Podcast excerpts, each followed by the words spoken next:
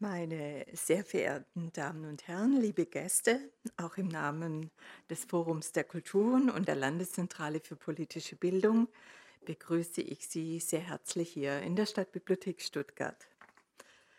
Wie vielfältig ist unser Kulturbegriff? Die Frage dieses Abends stellen wir uns hier immer wieder, berührt sie doch unsere Arbeit in ganz besonderer Weise als ein offenes Haus für alle Bürger dieser Stadt betrachtet die Stadtbibliothek Stuttgart die kulturelle Vielfalt ihrer Besucher als Bereicherung. Und sie ist auch gleichmaßen eine Herausforderung.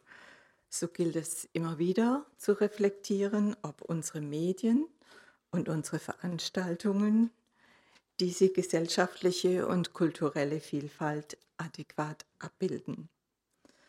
Unser heutiger Gast, Dr. Mark Terkelsidis, den ich sehr herzlich hier begrüßen darf, wird uns in diesem Vortrag hoffentlich eine Bestätigung geben, sicherlich aber auch zur kritischen Reflexion anregen.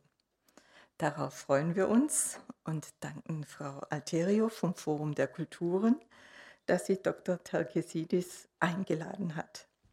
Sie wird ihn auch gleich vorstellen, in den Abend einführen, aber doch zuvor reiche ich noch das Wort an Frau Selmeci von der Landeszentrale für politische Bildung weiter und wünsche Ihnen einen aufschlussreichen Abend. Danke.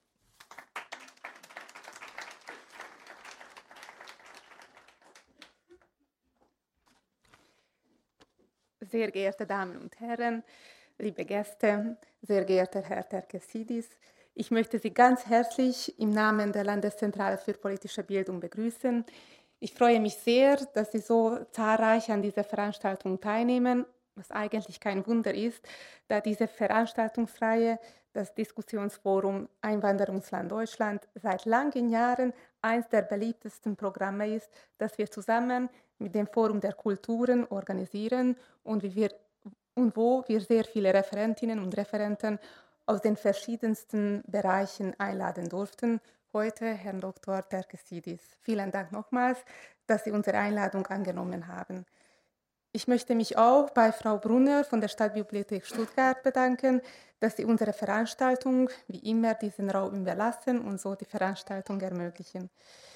Äh, vielen Dank auch an die Stuttgarter Nachrichten, wo Sie äh, diese Woche drei Porträts über Herrn Terkesidis lesen konnten. Ich möchte Sie noch ganz äh, kurz darauf hinweisen, dass wir einen kleinen Infostand hinten und draußen eingerichtet haben. Wenn Sie über die Landeszentrale für politische Bildung und ihre Arbeit mehr erfahren möchten, dann stehe ich Ihnen nach dem Vortrag gern zur Verfügung. Ich wünsche Ihnen einen interessanten Abend.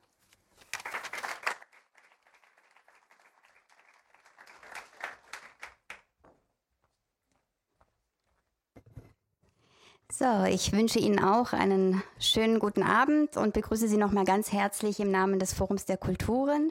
Ich begrüße Marc Tekasidis und äh, natürlich die Partner, Frau Brunner und Frau Selmici. Danke, dass wir heute hier sein können. Danke, dass wir die, diese Veranstaltung mit Ihrer Unterstützung durchführen können. Und ich bedanke mich auch nochmal bei den Stuttgarter Nachrichten, die auch wirklich diese Veranstaltung ganz schön begleitet haben. Ich glaube, dreimal war die Veranstaltung in den Stuttgarter Nachrichten. Das freut uns ähm, sehr. Ähm, zunächst ähm, zu eine Info. Ähm, heute Abend wird äh, der Vortrag mitgeschnitten und auch die anschließende Diskussion.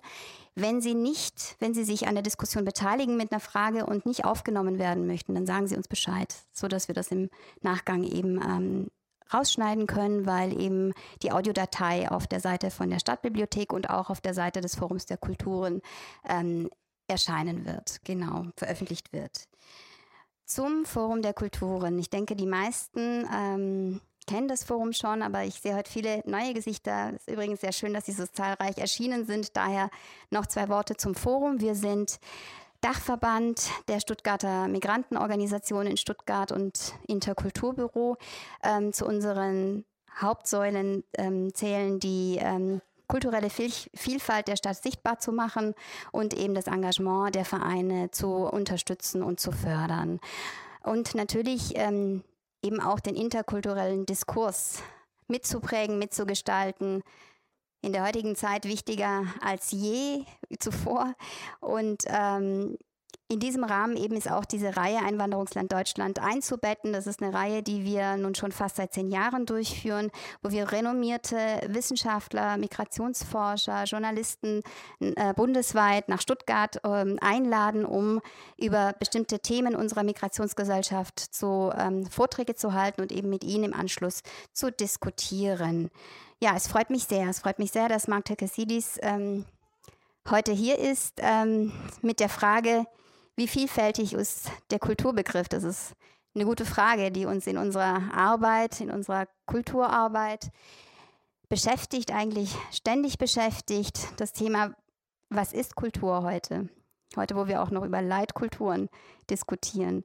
Ähm, wer entscheidet, was Kultur ist und was Kultur nicht ist oder was, was ähm, hochwertig ist und nicht hochwertig? Und vor allem, ähm, wie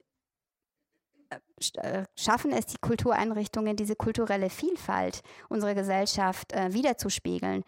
Personell in ihren Programmen, in der Erreichung der Zielgruppen. Das sind die großen Fragen, die uns heute Abend beschäftigen werden, auf die Herr Takesidis eingehen wird. Ja, und ich wünsche uns eine, einen spannenden Abend, einen schönen Vortrag. Herr Takesidis ist Autor, Journalist, Migrationsforscher. Ich glaube, jeder kennt ihn und auch ähm, seine Schriften. Und ähm, ja, an dieser Stelle das Wort an dich, Marc, und Ihnen allen eine schöne, einen schönen Abend und eine schöne Diskussion. Dankeschön.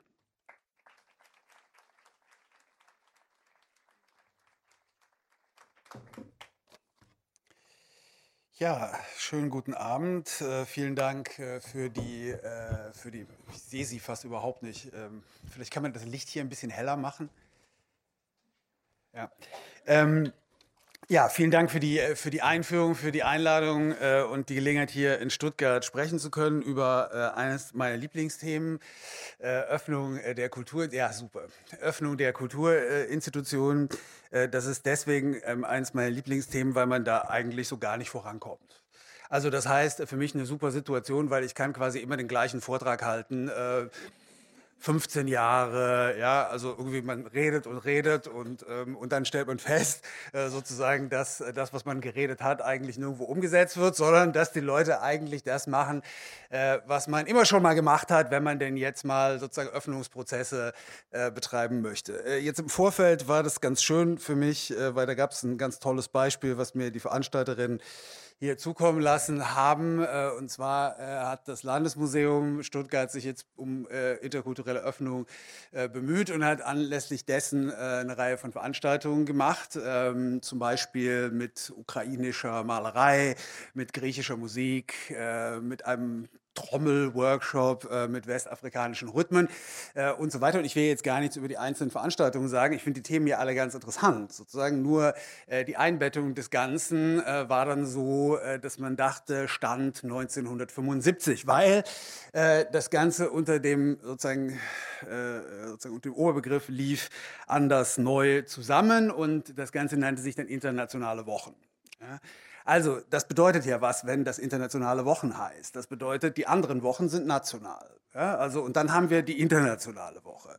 Und dann bedeutet es auch, dass die Leute, die in Stuttgart ja ganz offensichtlich leben und jetzt dort kulturelle Angebote machen in diesem Landesmuseum, offenbar nicht national sind, sondern international. Also das bedeutet natürlich auch was im Hinblick auf die Zusammensetzung der Stuttgarter Bevölkerung. Stuttgart ist bekanntlich eine der diversesten Städte in der Bundesrepublik Deutschland. Ähm, ich muss Ihnen das nicht erzählen. Ich weiß gar nicht, wo die Prozentzahl jetzt mittlerweile liegt. Vermutlich bei 45 Prozent ungefähr. Äh, da kann man also sagen, das ist ja ganz erstaunlich, dass diese Leute nicht national sind, sondern international. Was auch bedeutet, die werden werden, indem man das internationale Wochen nennt, aus dem Bereich des Nationalen ausgegrenzt. Ja, also das ist sozusagen die, äh, die nicht dazugehören, sondern irgendwas Internationales äh, machen. Also und das ist ja schon ein Statement äh, in sich, also dass man die Diversifikation Stuttgarts in dieser Art von Programmgestaltung eigentlich nicht ähm, berücksichtigt.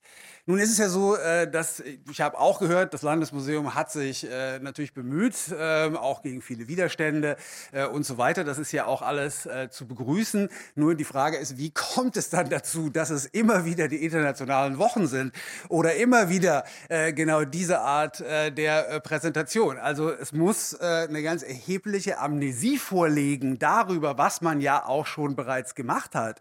Und es muss eine ganz erhebliche Amnesie darüber vorliegen, was man in den 60er und 70er Jahren äh, diskutiert hat. Also offenbar ist das alles nicht eingegangen in die Arbeitsweise der Kultureinrichtungen und darüber werde ich gleich äh, auch noch ein bisschen sprechen, weil damit haben wir natürlich sozusagen ein generelles Problem. Also wir haben ein generelles Problem, wie diese Einrichtungen eigentlich funktionieren, wie Veränderung organisiert wird in diesen Einrichtungen, welchen Status Projekte haben äh, und wie man eigentlich sozusagen Erinnerung an das herstellt, was man ja selbst möglicherweise schon mal gemacht hat. Wenn ich jetzt forsche äh, in dem, was das Landeszentrum äh, gemacht hat, äh, äh die, das Landesmuseum äh, gemacht hat, dann finde ich möglicherweise sogar bei denen ganz interessante Projekte aus den 70er Jahren, äh, die sie schon mal gemacht haben, aber an die sich keiner mehr erinnern kann, weil es überhaupt kein Gedächtnis dieser Art von Projekten gibt, weil es keine kontinuierliche Arbeit gibt an der Veränderung und weil man dann am Ende als Ergebnis im Grunde natürlich internationale Wochen, Stand 1975,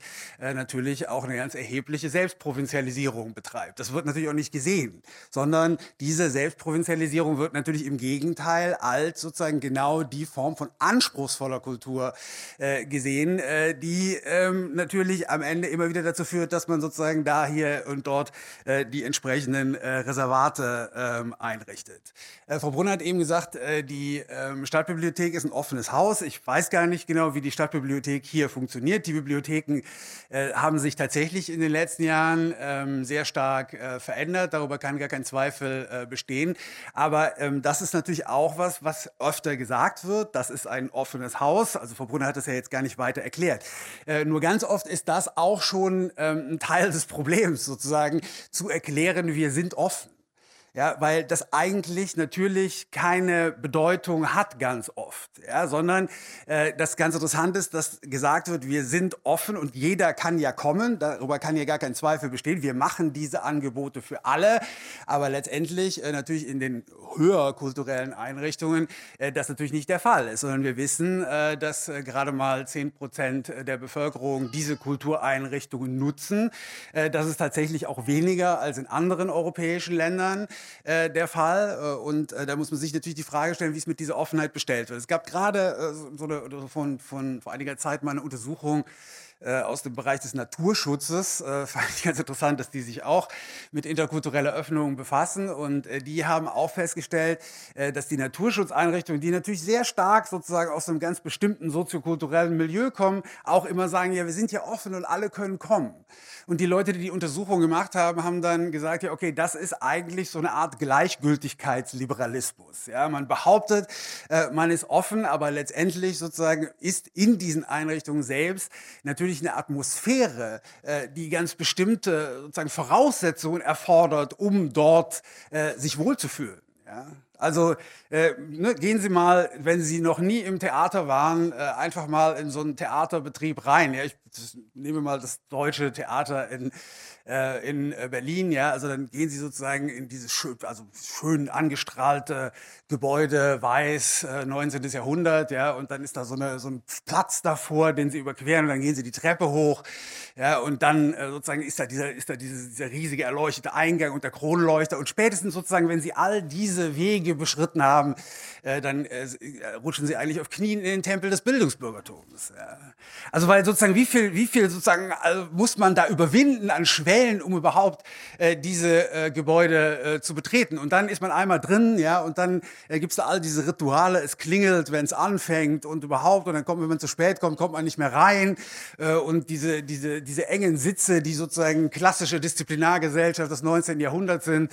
Und dann in der Pause sozusagen parlieren die Leute sehr wissend über die Stücke, äh, die man da angucken muss. Ja, und irgendwie so. Und ich kann mich noch erinnern, als ich diese, als ich dieses Palando sozusagen gehört habe, äh, und ich komme jetzt nicht aus sozusagen bildungsbürgerlichen Haushalt, äh, dann denkt man so, oh Gott, was wissen diese Leute alles? Ne? Das ist ja Wahnsinn. Ja, ich meine, je älter man wird, desto mehr merkt man, äh, es ist mehr Wasser, äh, was da sozusagen verteilt wird. Aber nichtsdestotrotz, also wie angsteinflößend ist so ein Raum eigentlich für Leute, die sich nicht damit auskennen, die nicht die Codes haben, sozusagen solche Räume äh, zu betreten. Und das sind die Fragen, die man sich eben dann, ähm, wenn behauptet wird, wie, wie, gesagt, es geht nicht um die Stadtbibliothek, also wenn behauptet wird, äh, offen, ja, äh, das wird all dieses, all diese Kodierung des Raums, all diese Schwellen, all das, äh, was an Voraussetzungen mitgebracht wird, äh, wird eigentlich im Großen und Ganzen äh, nicht bedacht.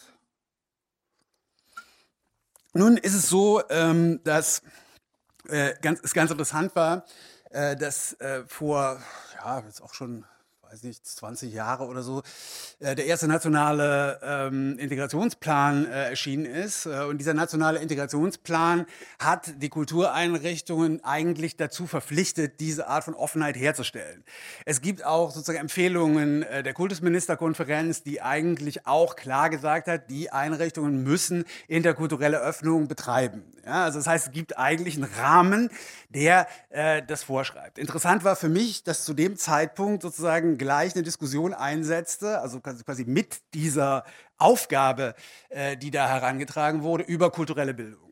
Ja, und äh, da sind wir natürlich bei genau dem Moment, wo es um die Voraussetzungen geht. Also das heißt, es gab den Moment, wo man gesagt hat, ja, das, was wir machen, ja, das ist ja eigentlich total toppi, ja, brauchen gar nichts zu verändern.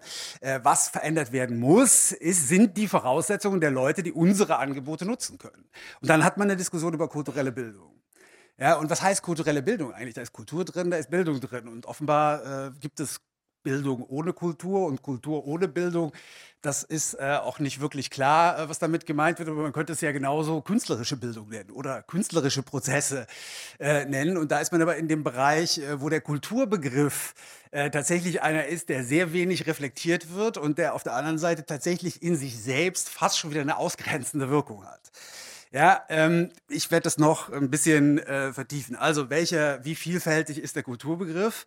Ähm, ich habe ja schon eingangs gesagt, äh, internationale Wochen bedeutet nationale Kultur.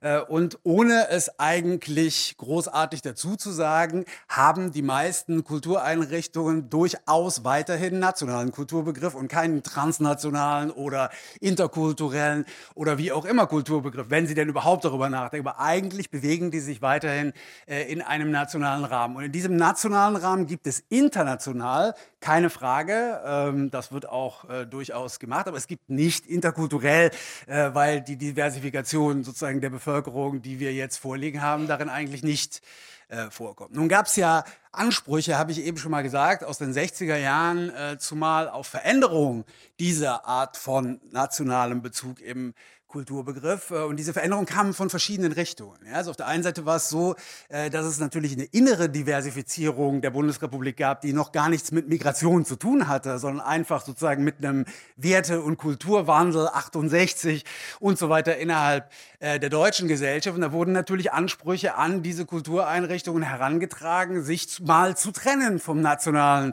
Konsens, Kanon, sich mal zu trennen von den Einrichtungen der Disziplinargesellschaft. Also eine vollkommen andere, zum Beispiel Theaterkultur zu machen. Das war der Moment, äh, wo die freie Szene äh, entstanden ist. Auf der anderen Seite war sozusagen der Anspruch aber auch einer, der ähm, aus dem Bereich artikuliert wurde, ähm, wir tun einfach zu wenig für naja, damals war es wahrscheinlich die Arbeiterklasse, ja, also wir tun zu wenig für die Leute, die gar nicht den Zugang haben äh, zu diesen Einrichtungen. Und das war der Moment, wo Soziokultur äh, ins Spiel gekommen ist. Und Soziokultur war ja nicht gedacht sozusagen als so eine Art kulturelle Sozialarbeit äh, oder wir machen mal ein nettes Projekt äh, zusammen oder ähnlich, sondern Soziokultur hatte den klaren Anspruch darauf, sowas wie Kultur für alle zu machen. Also das heißt, eine Öffnung dieser ähm, Institutionen äh, herbeizuführen. Und wenn man dann sieht, wie sozusagen, was dann passiert ist, sozusagen, also es hat natürlich sozusagen Veränderungen gegeben in den 60er und 70er Jahren, äh, aber so wie man das in Deutschland gerne macht, ist es so, dass der Regelbetrieb quasi dieser Kultureinrichtungen von diesen Veränderungen nicht wirklich betroffen gewesen ist, sondern man im Grunde Sondertöpfe gemacht hat, um die anderen auch zu institutionalisieren. Das heißt, die freie Szene hat Geld bekommen, ja, die freie Szene bekommt aus anderen Töpfen Geld. Also das ist sozusagen da, wo die Kreativität aufgehoben ist ist und dann die Soziokultur bekommt auch Geld und die Soziokultur ist dann das, wo man sich um die kümmert, die keinen Zugang äh, gewissermaßen haben. Und die kulturelle Bildung ist dann nochmal draufgesattelt worden. Und wenn Sie mal die Papiere äh, lesen, die es in der Bundesrepublik gibt über ähm, sozusagen kulturelle Mittel äh, etc., dann ist da immer die Rede von Kunst und Kultur. Ja? Und dann stellt man sich die Frage, was ist jetzt Kunst und was ist Kultur? Ja? Also es geht immer um Kunst und Kultur. Und da ist aber genau die Trennung drin. Also das, was die einen machen, also die etablierten Kulturinstitutionen, das ist Kunst ja, mit all dem, was dazugehört, auch den entsprechenden, wie auch immer, Qualitätsansprüchen. Das andere ist Kultur. Und in der Kultur ist quasi das aufgehoben, was es alles sonst noch gibt. Ja, so, also Kultur als ganze Lebensweise, äh, sozusagen ethnische Ausprägungen äh, von Kultur, freie Szene etc. etc. Aber das ist sozusagen nicht, ähm, wie soll ich sagen, hat nicht genau äh, diesen offiziellen Charakter, den man da voraussetzen kann. Also das heißt äh, sozusagen, das ist die Art und Weise, wie man das macht. Man schafft sozusagen einen Sonderbereich äh, für ähm, das andere. Und ähm, tatsächlich ist es ja auch so, dass von den offiziellen Kulturinstitutionen zum Beispiel auf die Soziokultur ganz oft heruntergeschaut wird. Ja, also das ist so, äh, dass dort sozusagen partizipative Projekte natürlich sehr viel gemacht werden. Diese partizipativen Projekte aber eigentlich nicht als das gelten, was richtig gut ist. Ja, also wenn wir jetzt noch mal Kleist aufhören, dann haben wir natürlich genau die Qualität, haben wir schon 300.000 Mal gemacht, vermutlich. Aber dann haben wir genau die schauspielerische Qualität, äh, die Qualität der Aufführung, die Qualität des Bühnenbildes, äh, das entsprechende Geld, was dafür vorhanden ist, haben wir da alles. Ja? Und das Soziokulturprojekt, das ist so, ja, naja, äh, läuft so unter ferner Liefen. Ja, also ich äh, spitze das zu. Ja, nur, äh, wie gesagt, entschuldigen Sie bitte, dass ich zuspitze, aber wie gesagt, 15 Jahre das Gleiche, deswegen kann man schon mal so ein bisschen polemisch ähm, werden. Ähm, wie gesagt, nochmal auf kulturelle Bildung ähm, zurückzukommen, weil das ist eigentlich ein ganz interessantes Thema, kulturelle Bildung. Wieso heißt es nicht künstlerische Bildung? Wieso heißt es nicht künstlerische Prozesse? Äh, und würde damit ganz andere Ansprüche ähm, erheben. Äh, das ist ja der, der Bereich, in dem dann sozusagen in den größeren Institutionen sowas wie Teilhabe organisiert wird. Äh, und gleichzeitig ist es der Bereich, in dem Teilhabe quasi verhindert wird, Kunst und Kultur. Also Kultur ist eigentlich das, was da ähm, eine gewisse Ausgrenzung ähm, organisiert. Im Grunde zielen die Maßnahmen für kulturelle Bildung ganz oft darauf, sozusagen die richtigen Voraussetzungen herzustellen. Also man ist der Auffassung, das, was wir machen, ist Kunst und das Richtige und dann müssen die anderen die richtigen Vorausstellungen, äh, Voraussetzungen ähm, eigentlich äh, akquirieren. Und da gibt es natürlich eine Lernrichtung. Ja? Es gibt die Richtung, also da ist das Richtige und das wird, die anderen müssen es lernen und die Lernrichtung kann sich aber letztendlich gar nicht umkehren, äh, sodass äh, natürlich man auch schnell wieder vergessen kann, was man genau äh, in diesem äh, Bereich äh, äh, gemacht hat. Ich fand, ich fand es, also es gibt so eine, so eine ganz ausgezeichnete Globalrichtlinie für Stadtteilkultur in Hamburg. das ist sozusagen, also Stadtteilkultur heißt das in Hamburg, was gewöhnlich als Soziokultur bezeichnet wird. Und da steht dann drin, äh, das ist wirklich toll. Also, ähm, dass diese global, also diese Stadtteilkultur sich adressiert an äh, Menschen mit verschiedenen kulturellen und sozialen Hintergründen und Menschen mit Behinderungen. Und denen möchte man über diese Stadtteilkultur die Teilhabe am kulturellen Reichtum der Stadt ermöglichen. Ja? Das müssen Sie sich mal auf der Zunge zergehen lassen, sozusagen, was da gesagt wird. Weil da wird auf der einen Seite was behauptet, ähm, nämlich da gibt es diese Leute mit verschiedenen äh, kulturellen und sozialen Hintergründen und die Leute mit Behinderungen. Ähm, und dann gibt es die Leute, die offenbar keine verschiedenen kulturellen und sozialen Hintergründe haben. Ja, also es gibt diese Leute, die keine verschiedenen äh, kulturellen und sozialen Hintergründe haben. Und diese Leute sind aber der Reichtum der Stadt. Ja, diese Leute bilden den kulturellen Reichtum der Stadt, wo man die anderen heranführen muss. Und eigentlich ist es doch genau umgekehrt. Ja? Also die Leute, die mit den verschiedenen kulturellen und sozialen Hintergründen, die sind der Reichtum der Stadt. Äh, und vielleicht muss man die anderen, die keine kulturellen und sozialen Hintergründe haben, da hineinführen. Ja? Also man sollte sich vielleicht an der Hand nehmen lassen und mal nach draußen gehen, äh, die Treppe runter, ja, äh, über den Platz und in die Stadt hinein, zu der man vielleicht gar keine Beziehung hat, wenn man an einem Staatstheater ähm, arbeitet. Aber das ist sozusagen die Auffassung, die auch in den entsprechenden KSK äh, Papieren äh, zu kultureller Bildung auftauchen, auch oft zu interkultureller Öffnung auftauchen. Also dass da äh, sozusagen eigentlich es eine ganz klare äh, Richtung äh, geben würde.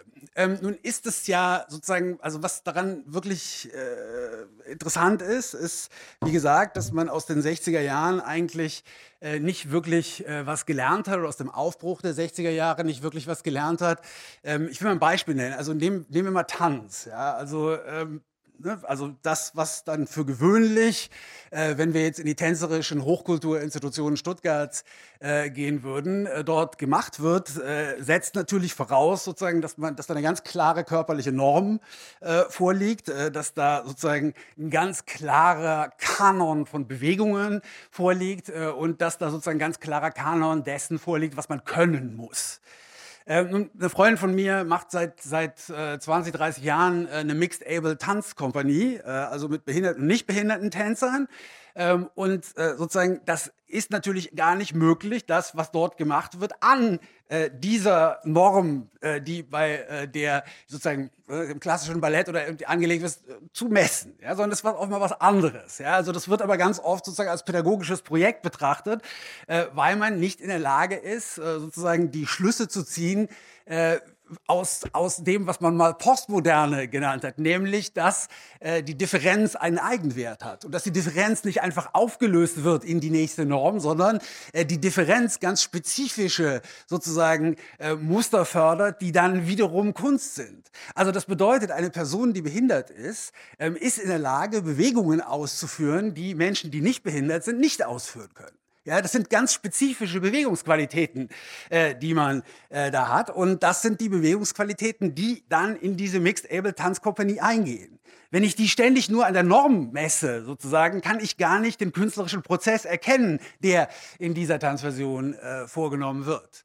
Das bedeutet auch sozusagen, dass das, was in Großbritannien zum Beispiel unter Community Dance äh, gemacht worden ist, äh, nicht etwa äh, sozusagen Projekte kultureller Bildung äh, gewesen sind, sondern dass Community Dance so entstanden ist, dass man, äh, dass dort eigentlich sozusagen lauter Avantgarde-Tänzer gewesen sind und die haben dann irgendwie ihre Räume gehabt, wo die Aufführungen gemacht haben und es funktioniert funktionierte nicht, kam keiner. Ja?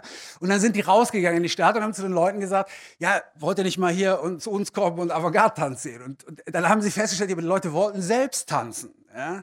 Und in dem Moment hat sich so ein Austausch entwickelt und man hat angefangen sozusagen mit den Methoden des avantgardistischen Tanzes, mit den Methoden, die die spezifische Bewegungsqualität fördern, äh, genau diese Community-Projekte zu machen. Und das war auch der Moment, wo man rausgegangen ist aus dem Herrenhaus, äh, äh, wo sozusagen die Distanz maximal ist zum Publikum, in andere Orte, wo man Tanzaufführungen gemacht hat. Und das war aber immer gekoppelt an diese Idee der Avantgarde und das war immer daran gekoppelt, äh, dass man natürlich qualitätsmäßig hier nicht nachlässt. Ja? Also man macht nicht irgendwie ein nettes Projektchen für die armen Leute, sondern man macht Avantgarde-Tanz mit Leuten zusammen und hat darin natürlich alle möglichen Formen äh, von Austauschprozessen und man gibt sich auch nicht damit zufrieden, äh, nur das Zweitbeste davon zu haben. Das heißt, ähm, wenn jetzt Projekte gemacht werden im Bereich zum Beispiel auch mit Kindern oder so. Ich habe kürzlich mal so ein Projekt gesehen, was Frieda Butzmann gemacht hat, Avantgarde-Musiker mit einer Schulklasse Klasse. Äh, und es war dann wirklich sehr interessant, wie der im Grunde sozusagen auch seine avantgardistischen Tätigkeiten zusammen mit einem Haufen elfjähriger Kinder umsetzen kann. Weil äh, sozusagen mit den Kindern zusammen Klangforschung äh, betreiben kann. Das ist gar nicht so schwierig, die sind sehr ernsthaft dabei, wenn es darum geht, weil er, weil, weil er sozusagen die kinderspezifischen Ausdrucksmöglichkeiten nutzen kann, die die haben, weil er dann nochmal einen ganz anderen Input darüber bekommt und weil er natürlich auch die Ausdrucksmöglichkeiten des Kollektiven darin hat. Ja. Und das ist dann der Moment, wo eine ganz andere Musik entsteht, wenn zum Beispiel äh, 40 Kinder machen. Und das ist aber, ne, also das sind sozusagen ähm, Bewegungen und Laute, die da entstehen, die äh, natürlich im Rahmen von avantgardistischer Musik äh, letztendlich verhandelt worden sind. Also das ist nicht etwa äh, sozusagen ein nettes Projekt mit Kindern nur. Also das ist wirklich äh, interessante, das sind, da entstehen äh, sehr interessante ähm, Ansätze. Also so kann man das machen, aber da muss man die Bereitschaft haben, äh, die Lernrichtung auch umzukehren. Ja? Also diese Lernrichtung, äh, also zu akzeptieren, dass man auch von den anderen äh, was lernen kann. Also es gibt so eine schöne Untersuchung ähm, im Übrigen äh, darüber, äh, was Lehrer mit ähm, ganz bestimmten äh, sozusagen Vornamen verbinden. Ja. Und da äh, hat die Universität Oldenburg festgestellt, dass der Name Kevin äh, einer ist, äh, bei dem Lehrer sofort die Assoziation haben, verhaltensauffällig. Und ja, werden natürlich auch die eine oder andere Erfahrung äh, mit Kevin äh, gemacht haben. Ja, ich will jetzt auch gar nicht immer auf den Bildungsbereich äh, enger eingehen, aber nehmen wir mal Kevin jetzt als Beispiel. Ja, so, also was, was, was hat Kevin eigentlich? Hat Kevin auch was zu bieten? Ja, ist Kevin, ist Kevin sozusagen kulturfrei? Ist Kevin sozusagen ohne irgend, kommt er ohne irgendwas äh, dahin? Das kommt er natürlich nicht, ja, sondern Kevin äh, wird äh, vermutlich im höchsten Maße technikaffin sein, ja, weil vermutlich Kevin sehr viel Computerspiele spielt. Ähm, das ist aber sozusagen ein Moment, äh, wo äh, die deutsche Pädagogik, äh, die ja gerne sozusagen, also ne, deutsche Mittelschicht, das Beste ist Holzspielzeug und Brettspiele äh, und so weiter, Computerspiele vom Teufel. Ja? Also ganz schlimme Sache, da muss man eigentlich nur einhegen, dass Kinder sowas überhaupt äh, machen. Aber ich meine, das ist ja eigentlich ganz interessant, was da gemacht wird. Ja? Also jeder, der das mit Kindern mal gemacht hat, äh, der weiß ja, wie, wie anspruchsvoll das ist, äh, diese Spiele äh, zu spielen. Also und äh, sozusagen eine Pädagogik, die auskommt, ohne Wissen darüber, wie diese Computerspiele funktionieren, ist eigentlich eine, die nicht mehr zeitgenössisch ist. Ja? Also das heißt, da kann ich ja was von Kevin lernen. Äh, das heißt, äh, dann weiterhin ist es so, also Kinder und Jugendliche sind natürlich ganz massiv äh, darin verwickelt, was Henry Jenkins mal als Participatory Cultures bezeichnet hat. Also die machen YouTube-Videos, die sind in irgendwie Zirkulation verwickelt, Blogs, Facebook, keine Ahnung und so weiter. Auch nicht unbedingt was, wovon die gewöhnliche Gestalt in einer Kultureinrichtung viel versteht. Ja, also das heißt, auch da äh, wäre es ja ganz interessant, die Impulse mal aufzunehmen, äh, die äh, Kevin äh, mitbringen kann. Und wenn Kevin Mehmet oder Vassili heißt oder ähm, die, die, entsprechenden weiblichen äh, Pendants, äh, dann sind diese Kinder natürlich auch ganz häufig Polyglott. Ja, also das heißt, die sprechen mehrere Sprachen. Und die Leute, die in den Kultureinrichtungen arbeiten oder die man auch im Lehrerzimmer findet, äh, sind ganz häufig Leute, äh, die hauptsächlich eine Sprache sprechen. Ja, und da ist natürlich auch so ein bisschen so das Problem. Ja, also irgendwie so diese Kinder sind echt smart häufig, ja, und äh, irgendwie und man also besser man hält, man hält sich die vom Hals. Ja. Also das ist äh, sozusagen auch ein auch ein nicht unwesentliches Problem momentan äh, bei sehr vielen Debatten, äh, die geführt werden oder auch beim Populismus. Ja, also wenn ich mir Alexander Gauland so vorstelle, wie er in seinem Sessel sitzt, ja, also das Schlimmste ist die Frau mit Kopftuch im SUV wenn die vorbeifährt, die Frau mit Kopftuch im SUV, stellen Sie sich mal kurz das Bild vor. Das ist eine Unverschämtheit, äh, dass es sowas gibt. Also das heißt, äh, sozusagen die Leute, die ähm, jetzt hier in dieser Gesellschaft sich zugehörig äh, fühlen und die anfangen, Ansprüche zu stellen, die über Rassismus diskutieren wollen, äh, MeToo äh, und so weiter, die genau diese Erlebnisse artikulieren, die man auch hat, wenn man gebildet ist und Migrationshintergrund äh, hat oder POC ist oder wie auch immer. Ja, das sind sozusagen, das sind die Momente, an denen plötzlich eine ganz starke Reibung äh, entsteht. Ja, das bedeutet also, man kann im Grunde nicht mehr so weitermachen, äh, wie man das bisher gemacht hat, weil äh, die Ansprüche darauf, wie die Verhandlungen in der Einwanderungsgesellschaft aussehen müssen, äh, natürlich, oder wie die Verhandlungen über den Kulturbegriff aussehen müssen, äh, natürlich ständig äh, näher kommen. Ja, also das ist ein sehr schwieriger Moment, wo man natürlich Privilegien oder auch Definitionsmonopole, soziale Monopole aufgeben muss, wo die unter Beschuss geraten aber eigentlich auch ein Moment, wo es interessant wird. Ja, also man kann diese Herausforderung annehmen äh, oder man kann sich weiter selbst äh, provinzialisieren, äh, aber äh, diese Ansprüche werden auf jeden Fall äh, bestehen äh, bleiben.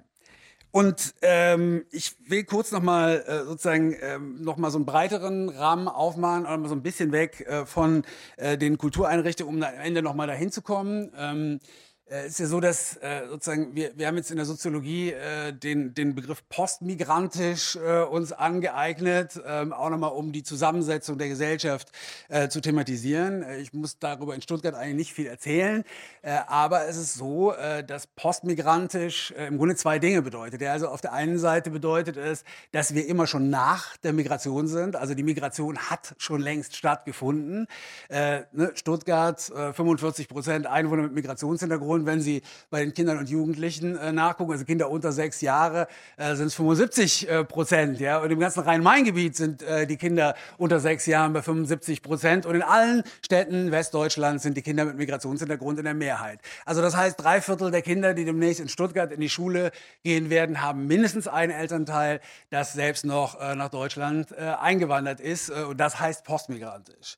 Und im Übrigen ist es auch so, äh, dass äh, natürlich irgendwie eine gute Tradition in der Bundesrepublik es ist, sozusagen jede neue Welle von Einwanderung wieder so als Epiphanie zu betrachten. Ja Gott, jetzt kommen all diese Fremden nach Deutschland, haben wir noch nie gesehen. Äh, ja, also eine Million waren es dann in 2015. Ähm, aber ist das eigentlich so viel? Ja, also wenn Sie sich mal die Zahlen angucken, die das Statistische Bundesamt äh, zur Verfügung stellt, äh, dann können Sie sehen, dass zwischen 1965 und 2014 71 Millionen Leute ähm, wahlweise nach Deutschland gezogen sind für permanenten Aufenthalt oder permanenten Aufenthalt hatten und aus, Deutschland weggezogen äh, sind. Das ist eine Fluktuation von anderthalb Millionen im Jahr. Wirkt sich regional natürlich auch nochmal ganz anders aus, äh, aber äh, sozusagen vor dem Hintergrund wirkt die eine Million, die zweifellos viel war, ja, wirkt die eine Million aber nicht mehr außerhalb der Normalität. Und mit dieser Normalität äh, tun wir uns äh, wahnsinnig schwer und die Normalität äh, besagt aber dieser Begriff postmigrantisch. Der besagt aber nochmal mal was anderes. Also das Post in Postmigrantisch äh, funktioniert so wie das Post in Postmodern. Also das bedeutet, wir leben heutzutage auch mit den Konsequenzen der Migration. Äh, das bedeutet, wenn Sie, egal welchen, welches gesellschaftliche Feld, welchen Prozess äh, Sie sich anschauen, äh, Sie werden die Migration darin finden. Ja, also die Migration ist nicht mehr wegzudenken äh, aus der Gesellschaft, was auch bedeutet, Migration ist kein Randthema mehr, ja, sondern Migration ist eines äh, sozusagen der zentralen Gestaltungsfragen äh, in dieser Gesellschaft und für die Zukunft äh, dieser Gesellschaft. Und das wird politisch ganz oft nicht so gesehen sondern auch jetzt. Ne? Also jetzt, jetzt ist, hat man so eine, so eine Atmosphäre, jetzt haben wir ja eigentlich alle Geflüchteten untergebracht, so jetzt können wir uns eigentlich auch wieder den wirklich wichtigen Themen wie Straßenbau äh, oder so widmen. Ja? Und das ist einfach nicht, das ist falsch, ja? sondern das sind sozusagen Prozesse, die für die nächsten 15, 20, 25, 30 und vielleicht auch äh, die ganze Zeit einfach äh, eine Rolle spielen werden und an denen man äh, entsprechend arbeiten muss. Das heißt aber auch, ähm, und das ist auch ein Problem bei den Kultureinrichtungen, äh, dass der Begriff Integration einer ist, der nicht mehr funktioniert. Äh, Integration ist der Begriff, mit dem wir sozusagen die Einwanderungsgesellschaft äh, bearbeiten äh, wollen. Aber Integration ist durch ein sehr alter Begriff. Der kommt aus den 70er Jahren. Und der ist aus den 70er Jahren, äh, in den 70er Jahren auch schon kritisiert worden dafür, dass er so einen normativen Gehalt hat. Ja, das bedeutet, ähm, klar, in dem Begriff hat sich viel verändert, sind Integrationskonzepte erstellt worden, oft auch auf partizipativer Grundlage, keine Frage darüber. Integration wird nicht mehr als Einbahnstraße gesehen, sondern als Querschnittsaufgabe ähm, zur Herstellung von mehr Teilhabe und Chancengerechtigkeit. Das ist die eine Seite. Aber auf der anderen Seite ähm, hat Integration weiter diesen normativen Gehalt, der besagt, wir sind hier die Richtigen mit den richtigen Voraussetzungen. Dann gibt es Sie, Sie sind dazugekommen und Sie sind im Großen und Ganzen defizitär defizitär. Ja?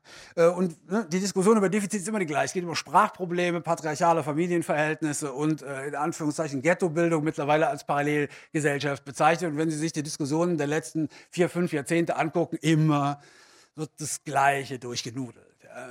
Und das ist auch nicht mehr realitätsgerecht, äh, weil es natürlich mittlerweile eine Mittelschicht gibt mit Migrationshintergrund, habe ich eben schon mal gesagt, weil Leute mit Migrationshintergrund in direkter Konkurrenz auch bei den höheren Positionen äh, auftauchen, weil die Unternehmen gründen oder Unternehmen haben, äh, weil auch die Einwanderung selbst sich verändert hat, also weil nicht mehr sozusagen die unqualifizierte Industriearbeit äh, angefordert äh, äh wird wie in den 60er Jahren, sondern wir eine Einwanderung haben durch alle Segmente des Arbeitsmarktes, von ganz oben bis ganz unten äh, und äh, sich auch ganz andere Aufenthaltspattern äh, daraus äh, ergeben. Ja? Das heißt sozusagen, dieser Begriff äh, bearbeitet eine Situation, die eigentlich gar nicht mehr der Realität entspricht. Ja, kommen eine Million Leute in die Bundesrepublik, äh, dann kehrt man im Grunde ganz erleichtert zu dieser Integrationsvorstellung zurück und sagt, ah ja, jetzt, sind, jetzt, jetzt kommen echt Leute, die haben echt Defizite, ja, die können echt kein Deutsch, super. Jetzt können wir endlich wieder die Auffangklassen und die Willkommensklassen und die ganzen Sondermaßnahmen machen, die wir dann eigentlich immer schon äh, gemacht haben, weil das ist die Idee bei Integration. Wir machen einfach Sondermaßnahmen, um diese äh, Defizite zu korrigieren und zu kompensieren. Und genauso funktioniert dann am Ende auch sowas wie kulturelle Bildung ähm, oder möglicherweise auch die internationalen Wochen. Also das ist äh, sozusagen eine ganz problematische Denkweise, die aber einfach immer wieder einrastert, dass das alles sozusagen eine Sondermaßnahme äh, ist und dass da im Grunde Hilfe geleistet wird. Und ich meine, das ist natürlich so ein, das ist auch bequem. Ne? Da richten sich alle wahnsinnig bequem drin ein in diese Art äh, von Integrationsvorstellung. Ich habe Psychologie studiert. Ne? Also als Psychologen äh, sind wir ja darauf angewiesen, dass Leute Probleme haben. Ja?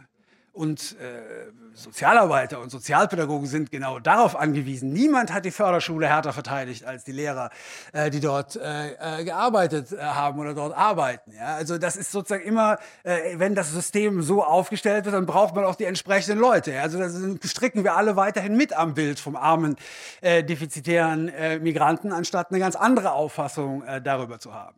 Also das heißt, anstatt Integration muss ich im Grunde davon ausgehen, dass die Bevölkerung eine Vielheit äh, geworden ist. Und ich benutze den Begriff Vielheit äh, ganz bewusst, weil der natürlich so, so, so das andere von Einheit ist. Und im Grunde muss man da immer auch wieder klar machen, ähm, wir werden keine große monoethnische Familie mehr werden. Ja?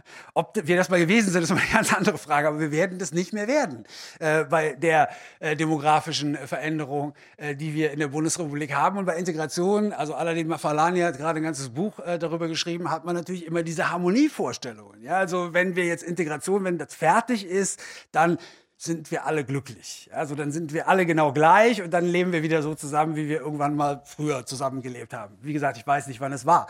Aber so ist es nicht. Ja? Also je mehr Leute sich zugehörig fühlen, desto mehr Ansprüche stellen die. Also das heißt, je mehr Integration, auch im klassischen Sinne, desto mehr Krach.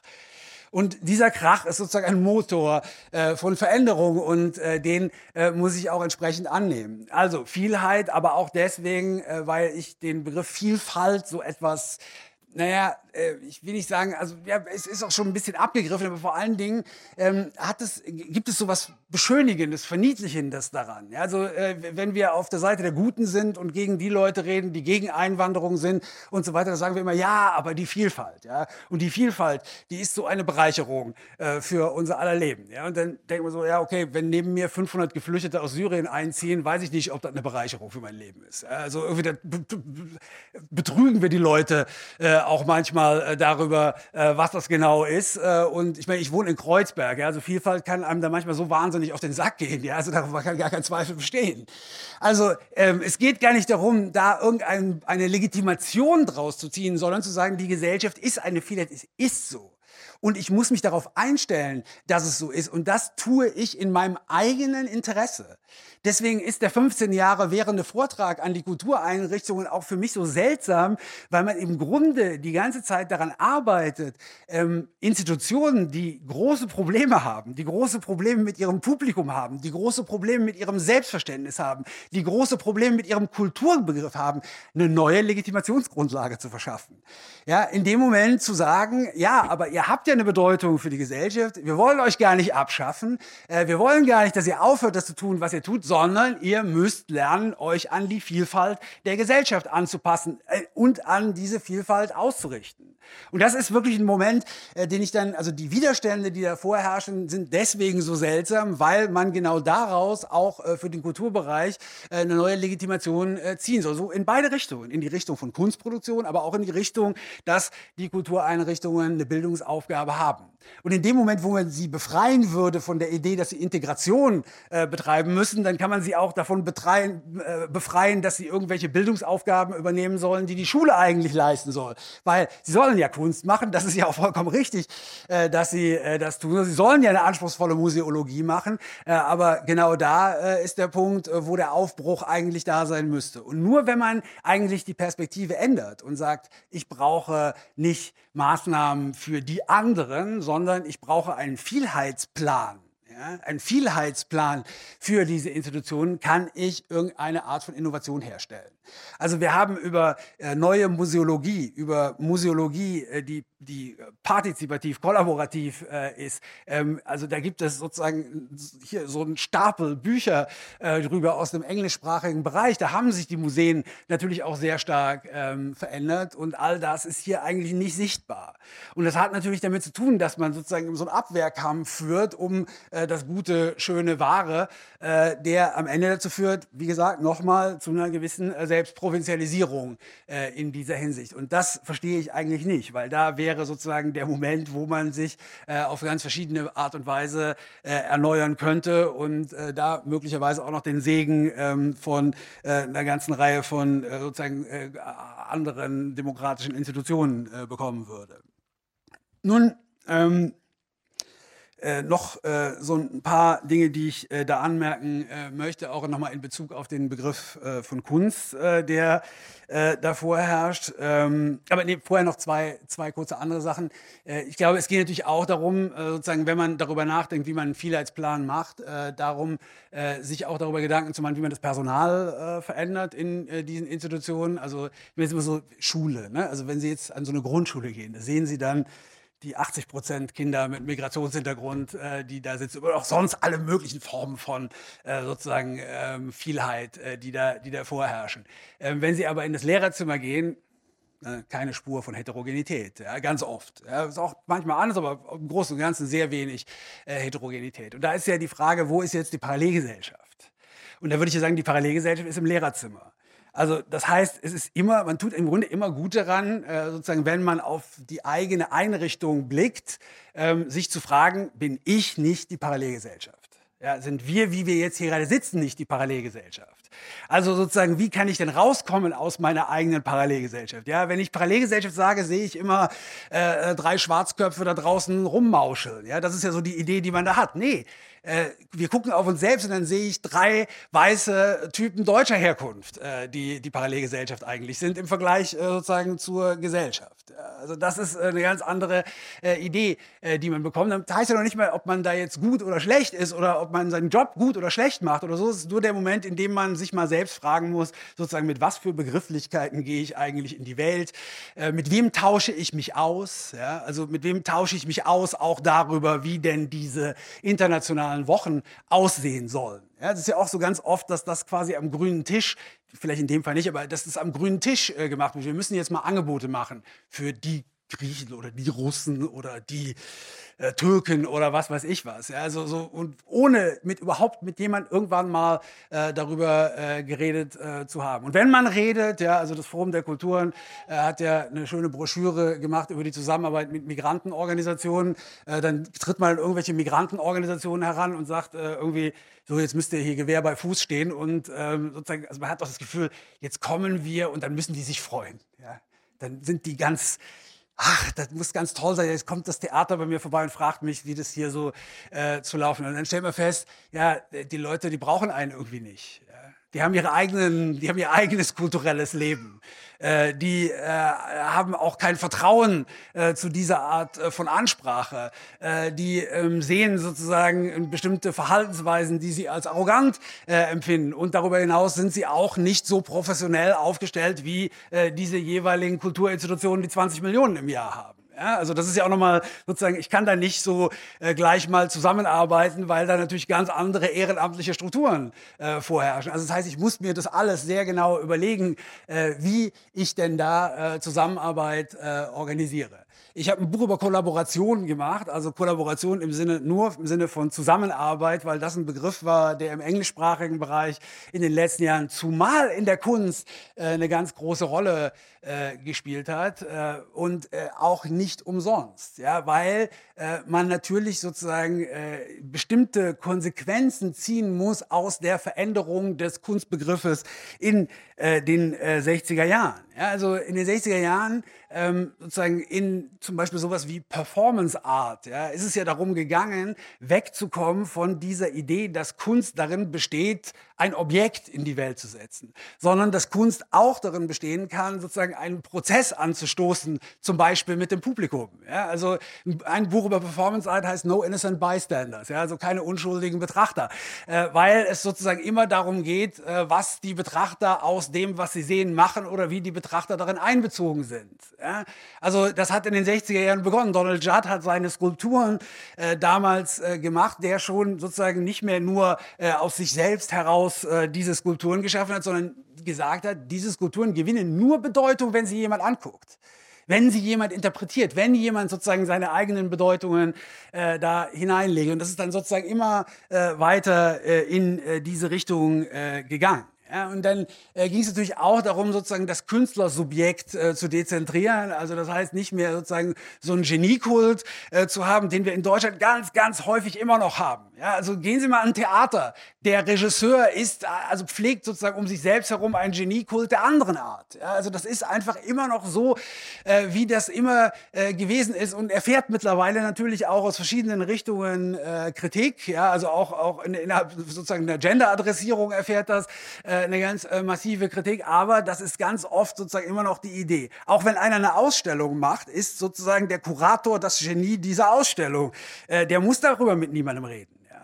Und dann ist sozusagen Vermittlung äh, das, was danach erst kommt. Ja, also die Vermittler sollen dann, also ich setze die Ausstellung oder das Kunstwerk in die Welt und dann kommt die Vermittlung und die soll es bitte den Leuten da draußen irgendwie schmackhaft machen äh, oder erklären. Aber man kommt gar nicht auf die Idee, dass die Vermittler eigentlich schon Teil der Ausstellungskonzeption sein könnten. Dass man mit dem ganzen pädagogischen Bereich vorher schon äh, darüber reden muss, dass man auch mit einer ganzen Reihe von anderen Leuten äh, darüber reden könnte, wie man denn zum Beispiel sowas herstellt wie Multiperspektivität in der Ausstellung. Ja, das ist ganz, ganz schwierig, Multiperspektivität äh, in Deutschland. Ja, es funktioniert immer noch so wie so ein Fernsehspiel äh, im ZDF. Ja, also das ist ja wirklich so, ich, ich habe gar keinen Fernseher mehr, aber man, also wenn man aber manchmal so reinschaltet, dann sieht man dann diese, diese Fernsehspiele, wo man denkt, ja genau, das ist also, also so ganz, da sitzen fünf Redakteure zusammen, die überlegen sich ein Thema, möglicherweise irgendein großes Thema und dann muss Hannes Jennecke muss dann eingeladen werden, den man dazu auffordert, möglichst schlecht zu spielen. Ja, das ist auch eine, also der darf gar nicht gut sein, sondern der muss dann besonders besonders schlecht äh, das machen. Und das Ganze wirkt wie, wie so eine irre Draufsicht. Also man legt überhaupt keine verschiedenen Wege in diese äh, Sachen hinein. Ich habe mal so einen Workshop gemacht für die Volontäre des Bayerischen Rundfunks und zu dem Zeitpunkt vor ein paar Jahren waren die komplett homogen. Es gab da keine Personen äh, mit Migrationshintergrund. Und ich habe da mal gefragt, ja, an wen adressiert ihr euch eigentlich? Also über wen denkt ihr nach, wenn ihr Programm macht? Ja, und dann dankenswerterweise hat der Erste dann gesagt, ja, da denke ich immer an meine Mutter. Ja, also weil meine Mutter ist sozusagen die vielseitig interessierte äh, Zuschauerin, äh, über die ich immer so nachdenke. Ja. Und genau das ist das Problem. Ja. Genau das ist das Problem. Das Publikum ist keine große Familie mehr, sondern das Publikum ist total diversifiziert und ich muss sozusagen verschiedene Zugänge in dieses Publikum hineinlegen. Und wenn Sie Seriengucker sind wie ich, äh, dann wissen Sie, dass jede US-amerikanische Serie das genau kann. Ja, also die können, sind in der Lage, auf einer Alltagsebene, auf einer Dialogebene ganz unterschiedliche äh, sozusagen Zugangsweisen zum Stoff äh, dieser Handlung äh, zu legen. Ich, äh, die, die, die, Parade, ähm, Parade-Qualitätsserie war ja immer The Sopranos. Und ähm, ne, also das war die Geschichte eines mittelständischen Mafia-Unternehmens und der Chef dieses mittelständischen Mafia-Unternehmens hatte Panikattacken. Ja. Ähm, und äh, sozusagen diese Panikattacken ähm, haben es dann möglich gemacht, einen anderen Zugang zu legen, weil eigentlich Mafia-Serie, klar, Publikum, junge Männer äh, und so weiter, aber in dem Moment, wo der Panikattacken hat, geht er zu einer Therapeutin. Ja? Und durch diese Therapeutin kommt ein ganz anderer Blick sozusagen in diese Serie hinein. Ja, weil die sozusagen damit zu kämpfen hat, was sie jetzt alles zu hören kriegt, wie dieser Typ beschaffen ist, was das überhaupt für eine Welt ist und wie gewalttätig die ist äh, und so weiter und so weiter. Ja, aber in dem Moment haben sie sozusagen ganz verschiedene Eingänge auf die Handlung. Ja, und das ist sozusagen das, was die äh, ganz besonders gut äh, können. Aber wenn sie mittlerweile eine Ausstellung in Tate Modern äh, besuchen äh, äh, etc., dann äh, ist das, läuft das ganz genauso. Ja, also die, die legen einfach verschiedene Zugänge in äh, diese Ausstellung hinein oder durchqueren das Thema aus unterschiedlichen ähm, Perspektiven. Ja, das, und das ist, kann man, das ist gar nicht so schwierig, wenn man denn äh, sozusagen über diese äh, Perspektiven in der Lage ist äh, zu verhandeln oder wenn man äh, darüber äh, verhandeln will. Bei Tate ist es übrigens so, die haben in den 90er Jahren ja sehr viele Öffnungsprozesse gemacht. Also Social Inclusion war ein großes Thema der Blair-Regierung. Äh, und die haben ähm, dann äh, 2010, glaube ich, war es eine Untersuchung mal gemacht über ihre eigenen Diversity-Programme. Und die haben damals festgestellt, dass sie komplett alles falsch gemacht haben. Ja, dass sie nämlich lauter Sonderprojekte gemacht haben, Sonderprojekte im äh, Bildungsbereich äh, und die meistens noch mit ethnischem Targeting. Ja, also sozusagen an die äh, Leute aus den West Indies oder so weiter ähm, adressiert. Und die haben festgestellt, die Leute wollen das nicht, weil die Leute wollen so nicht in die Schublade gesteckt werden. Das heißt, es wurde nicht nur nicht angenommen, sondern aktiv abgelehnt. Und daraus hat man einfach Konsequenzen gezogen. Die wollten auch nicht unbedingt die Ausstellung über Blackness haben, sondern die wollten sozusagen, dass auch in allen Ausstellungen äh, dieses Thema äh, eine Berücksichtigung findet. Und das meint man ja, wenn man von postkolonial oder äh, postmigrantisch redet, äh, genau sozusagen das Geflecht von Beziehungen aufzumachen oder was Stuart Hall mal genannt hat. Äh, alles, äh, was wir an Kultur haben, ist immer durch das Nadelöhr des anderen hindurchgegangen. Also kann ich auch in jeder kulturellen Artikulation das Nadelöhr Nadelöhr des anderen sichtbar machen, wenn ich mir äh, die entsprechende Mühe äh, gebe. Dafür muss man kollaborieren, ja, also dafür ist der Anruf bei der, weiß ich, Migranten-Selbstorganisation manchmal auch der richtige Weg, aber dann muss man sozusagen ähm, auch Ideen darüber entwickeln, wie die Verhandlungen darüber denn stattfinden sollen. Das heißt, Leute müssen auch das Gefühl haben, dass sie als ebenbürtig angenommen werden, dass sie selbst Vorschläge machen können, dass sie auch was zu entscheiden haben ja, in äh, dieser Ausstellungsgestaltung, äh, was dann ganz häufig nicht der Fall ist, sondern äh, sozusagen man fordert Leute auf, äh, etwas beizutragen, aber die Art und Weise, wie das, was sie beitragen, in die Ausstellung kommt, äh, ist dann ganz oft aufgeladen mit den Bedeutungen, äh, die das jeweilige Museumspersonal dem gibt. Ja, also das heißt, man erzielt oft auch nochmal das ganz Gegenteil, eine ganz gegenteilige Wirkung, weil man eben die Bedeutungen, die äh, die anderen Personen damit verbinden, sozusagen aus der objektiven Draufsicht, die man sich selbst äh, zuschreibt, äh, verhindert. Ja. Also ähm, Kollaboration. Ähm, das äh, ist, äh, halte ich für, für einen ganz, äh, für einen ganz entscheidenden Begriff. Und ich meine, wenn man jetzt zuletzt nochmal über diesen Punkt äh, der Projekte äh, zu reden. Also das meiste, was in diesem Bereich gemacht wird, findet auf Projektbasis statt. Und ähm, ich finde, die Projektitis, das ist jetzt so eine allgemeine Kritik, äh, natürlich nicht zielführend, äh, sondern äh, sozusagen die Veränderung der, also eine Organisationsentwicklung für die Institutionen wesentlich zielführender. Aber trotzdem, man kann natürlich Projekte machen. Nur in dem Moment, wo man Projekte macht, äh, muss man sich, muss man darüber nachdenken, was diese Projekte eigentlich für eine Bedeutung haben. Ja, also und das geht in mehrerlei Richtungen. Also wenn ich jetzt ein Projekt, wenn ich jetzt die internationalen Wochen am Landesmuseum mache, äh, gibt es sozusagen einen Moment, wo darüber nachgedacht hat, welche Rückwirkung dieses Projekt, dieses einmal stattfindende Projekt auf die Institution selbst hat. Und darüber wird eben ganz häufig nicht nachgedacht, sondern man macht es einfach und danach macht man nichts mehr. Also und das führt eben dazu, dass es auch kein Gedächtnis über die Projekte gibt. Also das heißt, äh, wir äh, machen all diese Projekte und man weiß eigentlich schon nicht mehr das, was man gestern äh, gemacht hat. Wenn ich sage Stand 1975, dann weiß ich, was 1975 an Projekten gemacht worden ist und teilweise sind da viel bessere Sachen gemacht worden. Also das heißt sozusagen, es gibt kein Gedächtnis ähm, über diese Projekte. Wir lernen aus diesen Projekten im Großen und Ganzen so gut wie überhaupt nichts. Und wir lernen auch nichts daraus, welche Fehler in diesen Projekten gemacht werden. Ja, gerade im Bereich Integration ist es ja so, äh, wir machen seit 40 Jahren eigentlich echt nur erfolgreiche Projekte. Ja. Also wenn Sie sich die Evaluation eigentlich, eigentlich total erfolgreich, alles super äh, und so weiter. Deswegen können wir das Gleiche ja auch immer wieder machen. Ja, weil das so erfolgreich gelaufen ist. Stimmt natürlich überhaupt nicht. Ja? Also diese Projekte sind oft überhaupt nicht ähm, erfolgreich, ähm, aber es gibt überhaupt keine Kultur, in der das thematisiert werden kann. Dass die Projekte nicht erfolgreich ist. Aber man lernt natürlich sehr viel daraus, was nicht funktioniert hat. Man lernt natürlich genau aus den Reibungen äh, etwas äh, und insofern müsste es eigentlich auch im Kulturbereich sozusagen sowas geben wie ähm, ja, in der New Economy immer die, die Fuck-Up-Night äh, genannt wurde. Ja? Also die Fuck-Up-Night der schlimmsten, albtraumhaftesten Projekte, die wir gemacht haben. Ja? Und dann erzählt einer, warum ist das alles schiefgegangen? Ja, also, ne, die, die sind halt einfach immer diese Unternehmensgründer, die eine Unternehmensidee hatten und sich da vorne hinstellen und den anderen erklären, das ist schiefgegangen, deswegen, deswegen, deswegen, deswegen. Ja. Und das ist aber ganz wichtig, weil daraus können natürlich die anderen, äh, die unternehmerisch tätig sind, äh, was lernen. Ja, aber genau das tun wir äh, im Großen und Ganzen nicht. Und dann nochmal auf Kollaboration. Es sind jetzt unglaubliche Mengen von Projekten mit Geflüchteten äh, gemacht worden, äh, die ja ganz oft auch wieder, die Geflüchteten dürfen auf der Bühne mal ihre Geschichte ähm, erzählen äh, so äh, wirklich, also wie aus dem Lehrbuch dessen, was man äh, seit 25 Jahren einfach jedes Jahr nochmal machen kann. Ähm, und auch die Kritik daran ist schon geleistet worden, sodass sie schon fast langweilig ist, äh, sie nochmal äh, zu leisten. Aber das, was man dann immer zu hören bekommt bei diesen Projekten, auch bei den besseren äh, Projekten, ist immer dieser Moment, wo jemand sagt, ja, das Projekt, das haben wir total auf Augenhöhe gemacht. Ja, wie?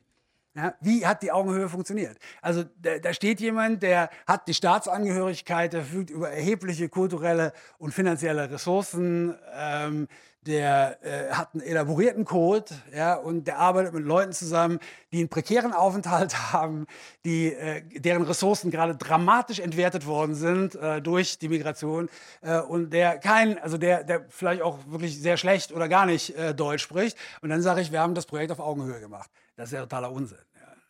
Also das heißt, ich muss natürlich auch darüber nachdenken, wie ich in solchen Projekten Autorität organisiere. Ja, also ich muss die eigene Autorität annehmen, äh, dass ich auch als sozusagen jemand, der sich mit einem bestimmten Thema auskennt oder der Künstler ist oder was weiß ich auch alles, der äh, sozusagen äh, Autorität mitbringt. Aber ich muss Situationen, aktiv Situationen herstellen, in denen andere Leute auch Autorität bekommen. Ja, das heißt, wenn ich mit einem Designer syrischer Herkunft äh, zusammenarbeite, ob der Deutsch spricht oder nicht, der verfügt über ganz erhebliche Ressourcen, was sein designerisches Wissen ähm, anbetrifft. Und da kann ich natürlich eine Situation herstellen, in dem diese Person äh, Autorität hat. Ja? Oder ähm, ne, je nachdem, was ich für äh, Ressourcen äh, äh, vorfinde. Also das heißt, äh, sozusagen, das tun auch Projekte, darüber gibt es gar keinen Zweifel, aber auch die werden schnell wieder vergessen, sozusagen, weil der Apparat so weiter funktioniert, wie er ähm, funktioniert funktioniert. Also ähm, Lucy Lippard, äh, die, also die Kunsthistorikerin aus den Vereinigten Staaten, hat irgendwann mal, also die, die ich sehr schätze, äh, die hat so, die hat äh, sehr äh, im Grunde über all das auch schon äh, vorher ähm, gesprochen. Die hat ein ganz interessantes Buch geschrieben über Multicultural Arts äh, in den Vereinigten Staaten.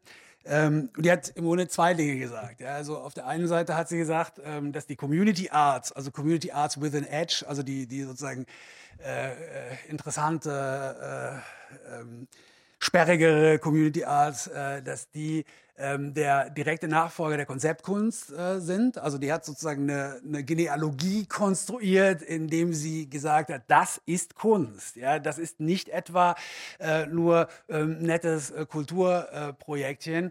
Äh, und auf der anderen Seite hat sie äh, gesagt, äh, dass nichts ähm, sozusagen den Eintritt dieser Kunst in den Bereich des Institutionellen mehr verhindert als der Begriff der Qualität.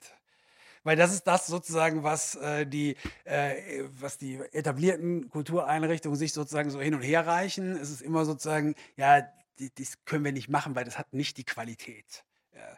Und wenn man dann mal fragt, was, was ist es denn, was die Qualität ausmacht, äh, dann ist es oft einfach so selbstverständlich, ähm, dass alle schon irgendwie wissen, äh, was das ist, dass es eigentlich gar keine Verhandlungen äh, darüber gibt, was Qualität eigentlich bedeutet. Das heißt auch sozusagen, es gibt kaum Verhandlungen darüber, was denn die Kriterien zum Beispiel für Kulturförderung äh, sind. Ja, also was sind diese Kriterien und wie entwickeln wir diese Kriterien? Wo brauchen wir einen kollaborativen Prozess, um diese äh, Kriterien äh, neu äh, zu entwickeln? Ja, ich meine, die Stadt München hat zum Beispiel irgendwann mal die Richtlinien für Kultur umgestellt. Äh, das war zumindest ein ganz interessanter Versuch. Ob das da jetzt was gebracht hat, äh, das kann ich auch nicht äh, genau sagen. Aber die haben zum Beispiel gesagt, dass sozusagen alle Kulturprojekte transkulturell organisiert sein müssen, dass alle Kulturprojekte, denen sozusagen den tradierten Begriff von Identität in Frage stellen sollen, etc., etc., etc. Ja? Äh, das war ganz interessant, dass man sozusagen da die Kulturrichtlinien einmal gemainstreamt hat äh, in äh, Bezug äh, auf dieses Thema. Das bedeutet ja nicht, dass alle Kulturprojekte, alle Kunstprojekte das auch gewährleisten müssen, aber es ist sozusagen Teil der Ansprüche an diese Kunstprojekte und das ist eigentlich eine ganz interessante Herangehensweise. Ja, äh, das äh, wäre es dann auch äh, gewesen äh, vorerst. Also ich kann dazu reden von Fidel Castro-artigen Ausmaßen äh, äh, halten.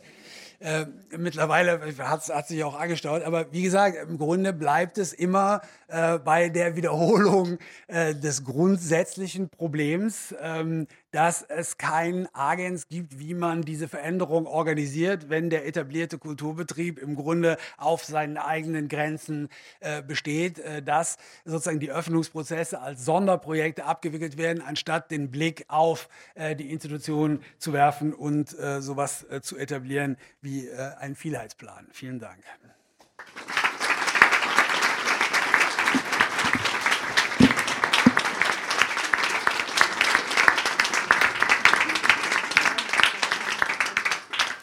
So, Marc, herzlichen Dank für diesen spannenden Vortrag. Also wir brauchen einen Perspektivenwechsel, wir brauchen Ko Kollaboration und offene Prozesse, um das kurz zusammenzufassen. Und ich würde jetzt einfach die Diskussion eröffnen und diesen Diskussionsprozess quasi eröffnen. Und ja, wenn Sie Fragen haben, dann ist das jetzt der Moment.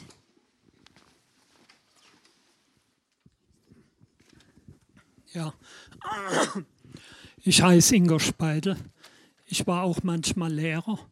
Ich arbeite mit Nicht-Deutschen eigentlich seitdem ich erwachsen bin und auch schon früher äh, zusammen.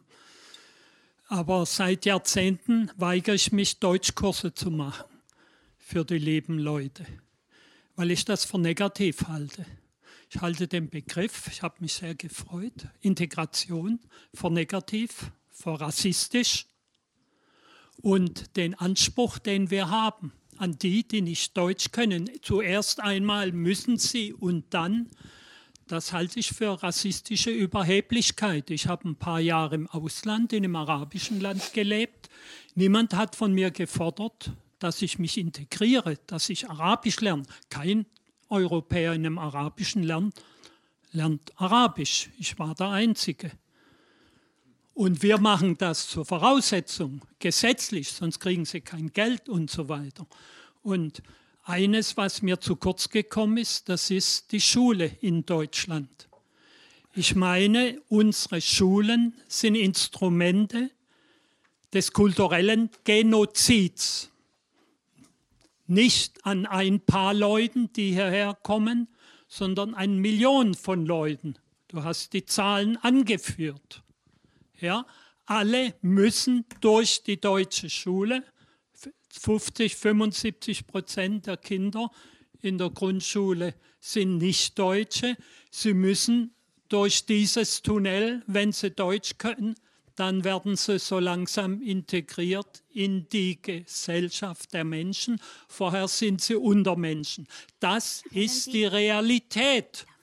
Können Sie Ihre Frage stellen? Ach so, entschuldige. Ja, ja, ja. Gleich geahnt Fidel Castro, gell?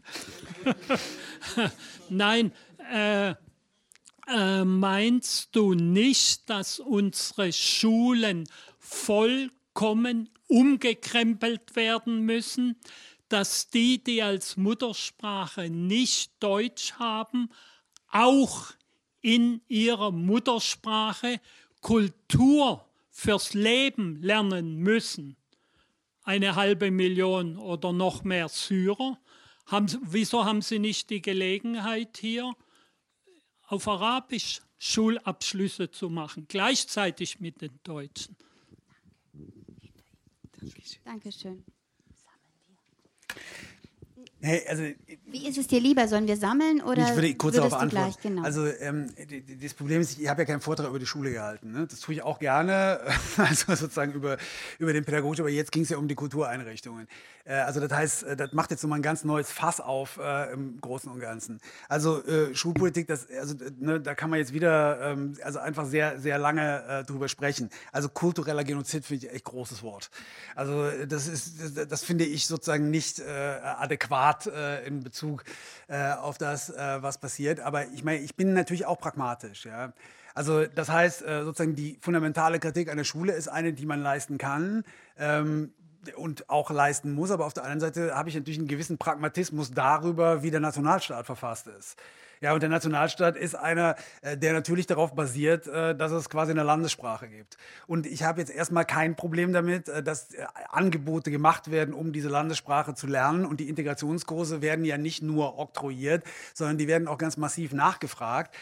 Und das sind natürlich Kurse, die, ähm, auch, die sind problematisch beschaffen. Darüber kann gar kein Zweifel bestehen. Auch den Stellenwert, den die deutsche Sprache darin hat, ist total problematisch. Da gibt es auch sehr ähm, interessante äh, Untersuchungen äh, darüber. Aber auf der anderen Seite aus pragmatischer Hinsicht lehne ich die jetzt nicht ab.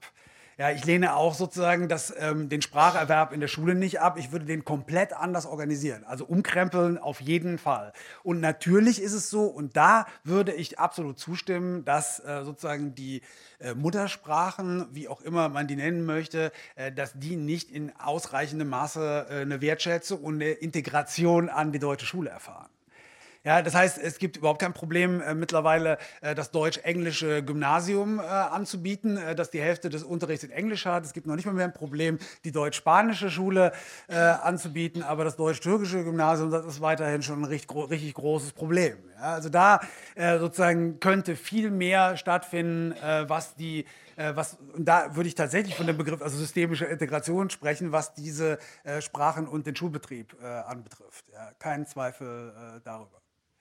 Und ich meine, was den Kulturbereich betrifft zum Beispiel, also äh, ich finde es ja, ich ja ganz interessant, dass äh, natürlich die, die Berliner Kulturinstitutionen, äh, die maßgeblich darauf angewiesen sind, dass Touristen äh, diese Kultureinrichtungen besuchen. Also es gibt äh, sozusagen, also das ist nachweislich so, dass die, viele der Kultureinrichtungen eher leer wären in Berlin, wenn die Touristen äh, die nicht besuchen würden, dass da selbst im deutschsprachigen Sprechtheater plötzlich sozusagen die Übersetzungslinie mitläuft auf Englisch. Ja. Und das ist plötzlich überhaupt kein Problem. Das ist ganz interessant, äh, wenn es dann äh, da, wenn es um Tourismus geht. Ja. Ähm, Tanja Eicher, mein Name. Ich hatte das Vergnügen, Sie vor so fünf, sechs Jahren schon mal zu hören. Ähm, ich habe mich seit der Zeit weiterentwickelt und ich glaube auch die Kulturinstitutionen haben sich weiterentwickelt. Ich habe immer wieder auch aus Ihren Buch Büchern wertvolle Impulse genommen.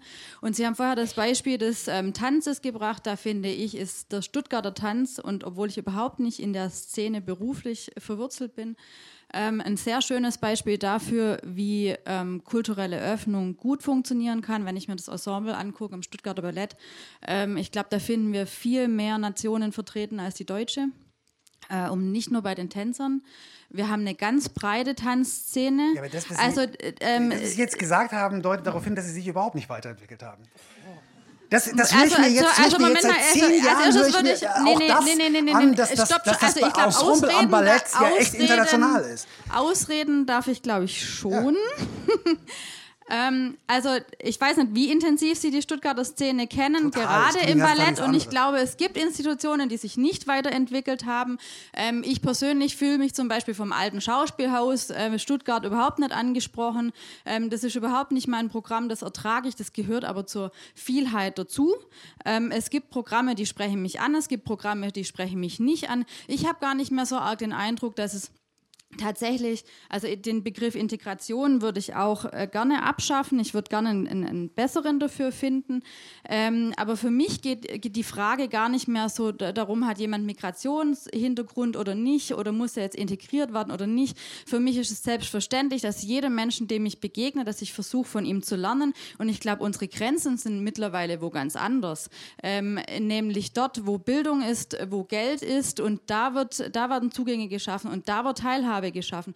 Und das sind für mich die Momente, wo es äh, konstruktive äh, Beiträge auch braucht. Also da, da wünsche ich mir zum Beispiel, auch vorher haben Sie das Deutsche Theater in Berlin genannt, was ist denn Ihr 15, 20 Punkte Programm? Ganz konkret, um dieses Haus ähm, zu öffnen oder welche, was sind Ihre konkreten Vorschläge für das ähm, für Staatstheater in Stuttgart? Wo sind denn genau die konkreten Maßnahmen, die die ergreifen sollten, um ähm, Teilhabe, Teilhabe für alle zu ermöglichen? Ja, aber ich, also, also das eine ist, also ich glaube, man kann mir jetzt nicht vorwerfen, ich habe eingangs also Beispiele genannt aus dem Bereich kultureller Bildung. Ich habe irgendwie in meinen Büchern ganz viele Beispiele genannt. Ich glaube, man kann mir echt nicht vorwerfen, ich wäre nicht konkret. Also das ist wirklich äh, äh, sozusagen, also wenn Sie das nicht als konkret empfinden, äh, dann tut mir leid, spiegel ich das zurück und sage, äh, dann liegt es an Ihrer Wahrnehmung. Also das ist wirklich nicht so, äh, dass ich keine Vorschläge machen würde. Aber ich mache natürlich nicht das 15-Punkte-Programm äh, für das Deutsche Theater. Das ist wahr. Und da sehe ich auch nicht ein, warum das meine Aufgabe sein sollte. Also da, das Deutsche Theater bekommt 20 Millionen im Jahr. Also das heißt äh, sozusagen, da ist der Moment, äh, wo äh, sozusagen diese, diese Veränderungen geleistet werden müssen und auch das entsprechende Know-how angefordert werden muss. Ja, und dieses entsprechende Know-how auch bezahlt werden muss. Also da kann man jetzt sehr lange sozusagen darüber jammern, aber ich meine, ich bin nicht derjenige, der hier mit dem 15-Punkte-Programm für das Deutsche Theater antritt. Also das wäre äh, zu viel verlangt. Tut mir leid, dass ich jetzt, äh, tut mir leid, dass ich wirklich äh, so ärgerlich reagiere, weil ich habe hier schon angefangen mit, der Inter mit den internationalen Wochen. Also und sozusagen das Argument, dass das Ensemble ähm, sozusagen international ist, ist wirklich eins, das man sich äh, sehr, sehr lange schon anhören muss. Und international, interkulturell ist nicht das Gleiche. Ist nicht das Gleiche.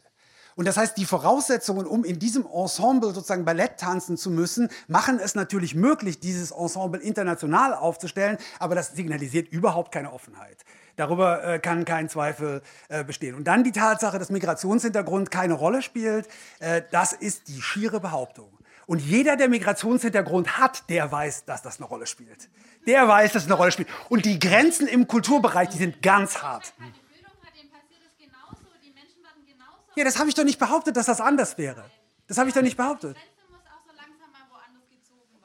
Nee, die wird nicht so langsam mal woanders gezogen. Ich meine, es ist tatsächlich so, äh, dass ja zum ersten Mal sozusagen diese Artikulationen äh, in, in größerem Ausmaße überhaupt kommen. Also diese MeToo-Debatte war das erste Mal sozusagen, dass man eine breitere Debatte über Rassismus äh, gehabt hat. Die wird auch schnell wieder zu einer, zu einer Debatte über die Personalie von Herrn Maaßen oder so, aber sozusagen immerhin hat es, es ist kurz mal auf, da sehen Sie ja, dass Leute genau damit Probleme haben. Ich sage ja nicht, es geht nicht um Bildung, ich sage nicht, es geht nicht um Gender, ich sage ja nicht, dass es um diese Themen überhaupt nicht geht. Das habe ich ja nicht gesagt. Ich habe nur gesagt, sozusagen Migrationshintergrund spielt eine Rolle.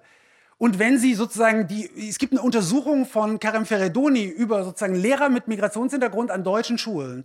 Und da hat er eine Untersuchung über Rassismus äh, gemacht, weil die Erlebnisse, die die schildern, lassen sich so rubrizieren. Also das heißt, selbst in diesem Bereich äh, ist das ein massives Problem und in den Kultureinrichtungen ist es natürlich auch ein Problem. Gary Pavkovic, Integrationsbeauftragter.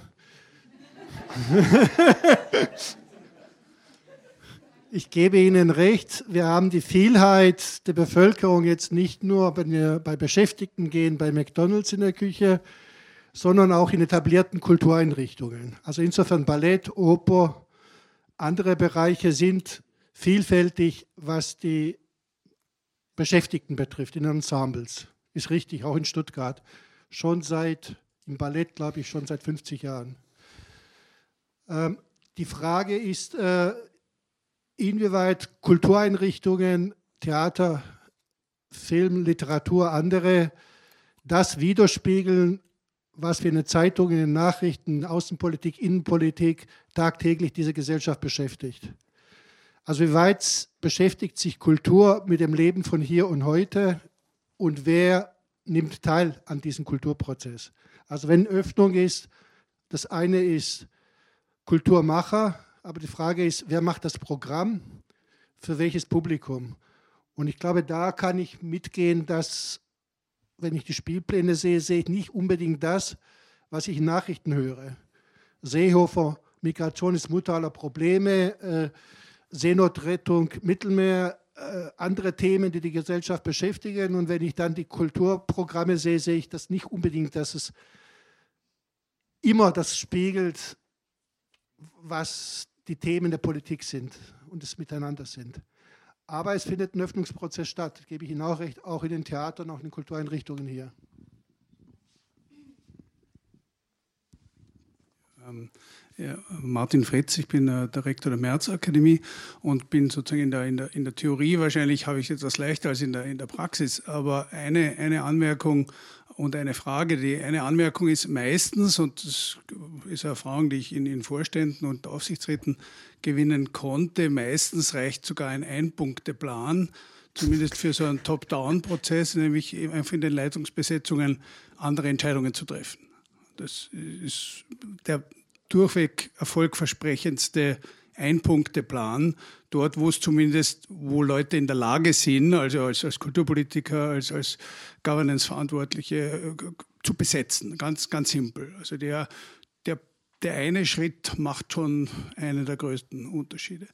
Die Frage äh, an Marc Terkesides ist, es gibt dann jetzt auch noch eine Spielart, sich dieser Diskussion nicht zu entziehen, aber sie quasi auf ein anderes Gleis zu verlagern, die, die, die man sozusagen als, als linke Entgegnung vielleicht bezeichnen könnte, dann lehnen sich manche zurück und, und verkünden wissend, dass es ja bei diesen Konzepten der Vielfalt, Diversity, Ausdrücke, die Sie nicht verwendet haben oder die Sie auch kritisieren, aber sie werden halt manchmal Synonym verwendet, dass es da ja eigentlich um neoliberalen sozusagen Überschmäh äh, gibt, der dann wieder von IBM und der, und der US Army erfunden wurde, um wiederum ihre Effizienz und, äh, und sonstigen äh, profitorientierten oder, oder rein kapazitätsorientierten äh, Ziele durchzusetzen. Also da wird das dann sozusagen äh, als, als eigentlich dann doch wieder neoliberal bezeichnet und dann geht die Diskussion auch wieder woanders hin. Wie, wie entgegnen Sie dem, dem Einwand? Ja, es gibt ja in den USA da eine, eine, eine massive Diskussion darüber, ich glaube von Iris Young angestoßen, über neoliberalen, äh, ist nicht Antirassismus oder irgendwie sowas in der Richtung, aber auf jeden Fall, dass sozusagen diese Art von Diversity, wie hieß es nochmal? Äh, die, die, diese Art von Diversity-Politik ähm, sozusagen äh, äh, neoliberalen Charakter hätte und außerdem auch noch institutionalisiert äh, gewesen. Das war lustig, weil die Antwort, ähm, die dann äh, geschrieben worden ist, lautete auch, wann hatten wir das nochmal genau? Ja, also das ist also von, von Lafontaine ist das ja jetzt aufgegriffen worden und von Sarah Wagenknecht auch unter dem Aspekt, äh, dass diese Art von äh, Diversity-Programmen dem Neoliberalismus zuarbeiten würden oder innerhalb des Neoliberalismus institutionalisiert werden könnte. Und auch da kann man ja die Frage stellen, aber wo ist das denn so? Also ähm, bei den deutschen Unternehmen zum Beispiel, also die haben alle Diversity-Programme aufgelegt äh, zu dem Zeitpunkt, als die Verhandlungen mit den US-Unternehmen was von ihnen verlangt haben. Ja? Also das heißt, äh, das war ein Showlauf, der da gemacht worden ist, weil sozusagen bei den, bei den Compliance-Richtlinien der US-Unternehmen es einfach so war, mit wem ich Geschäfte mache, der muss auch Diversity-Richtlinien haben. Äh, wir wissen, dass die schon in den USA nicht immer golden sind, aber äh, sozusagen was die deutschen Unternehmen betrifft, dann alles andere ähm, als golden ist. Also das heißt, wir haben diese Diversity-Richtlinien, ähm, also selbst in diesem neoliberalen Sinne noch nicht mal, und dann kommen schon Leute Und kritisieren das, äh, bevor wir es eigentlich haben. Das finde ich echt interessant, äh, sozusagen. Dann ist es auch so, also ähm, ich meine, äh, ich, ich würde auch Neoliberalismus kritisieren, ähm, aber auf der anderen Seite ist es natürlich so, also Neoliberalismus, das Konzept von Neoliberalismus basiert maßgeblich sozusagen auf einer Idee von Chancengleichheit und Chancengerechtigkeit und ich kann möglicherweise sogar neoliberale Argumentationen in dem Moment mitnehmen, wenn es darum geht, Chancengleichheit herzustellen stellen.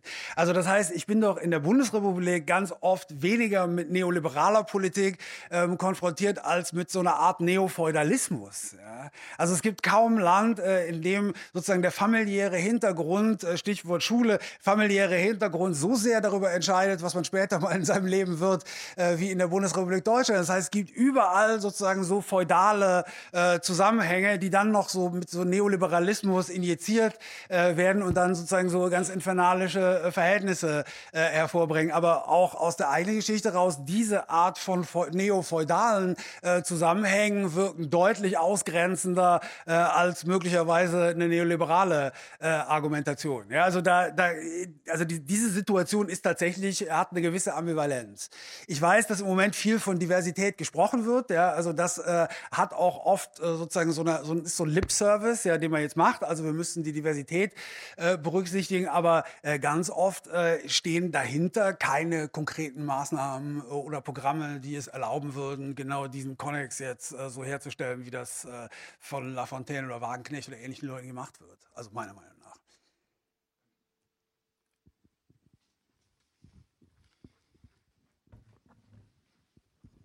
Manfred Heinfeldner, Sie haben vorhin gesagt, Sie sind Pragmatiker und Sie argumentieren im Rahmen des Nationalstaats. Aber was Ihre Vorschläge oder der Hintergrund Ihrer Vorschläge, so wie ich sie verstehe, angeht, ist es eigentlich ein Gegensatz. Also eigentlich müsste bei dem Szenario, das Sie beschreiben, der Nationalstaat aufgelöst werden. Ja, äh,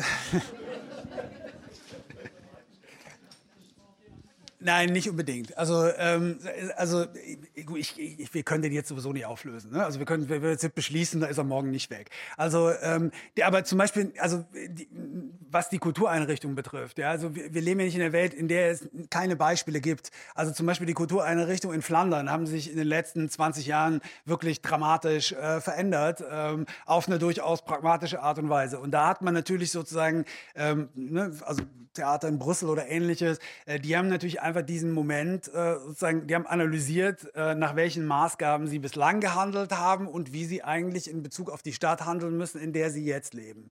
Und äh, da, gibt's, da gab so es so, ein, so ein sehr schönes Analysepaper, das natürlich eigentlich implizit immer der nationale Rahmen thematisiert äh, worden ist und das sozusagen das ist, äh, was immer in, die, in das Programm machen, ohne darüber zu reden, eingeflossen ist. Das aber in dem Moment, wo man Brüssel analysiert als kompliziertes Gebilde, äh, sozusagen das von, von sehr unterschiedlichen, ja nochmal von Sprachgruppen und von Europa-Institutionen und von Migration und von allen möglichen anderen Dingen äh, durch, äh, durch, durchquert wird, äh, sozusagen, dass man dann eigentlich ein Programm machen muss, das sich daran orientiert. Und in dem Moment äh, sozusagen äh, bin ich natürlich weiterhin eine Institution des Nationalstaates, aber ich lasse mich auf sozusagen die konkrete Realität vor Ort ein und damit sozusagen gehe ich natürlich auch über den nationalen Rahmen hinaus.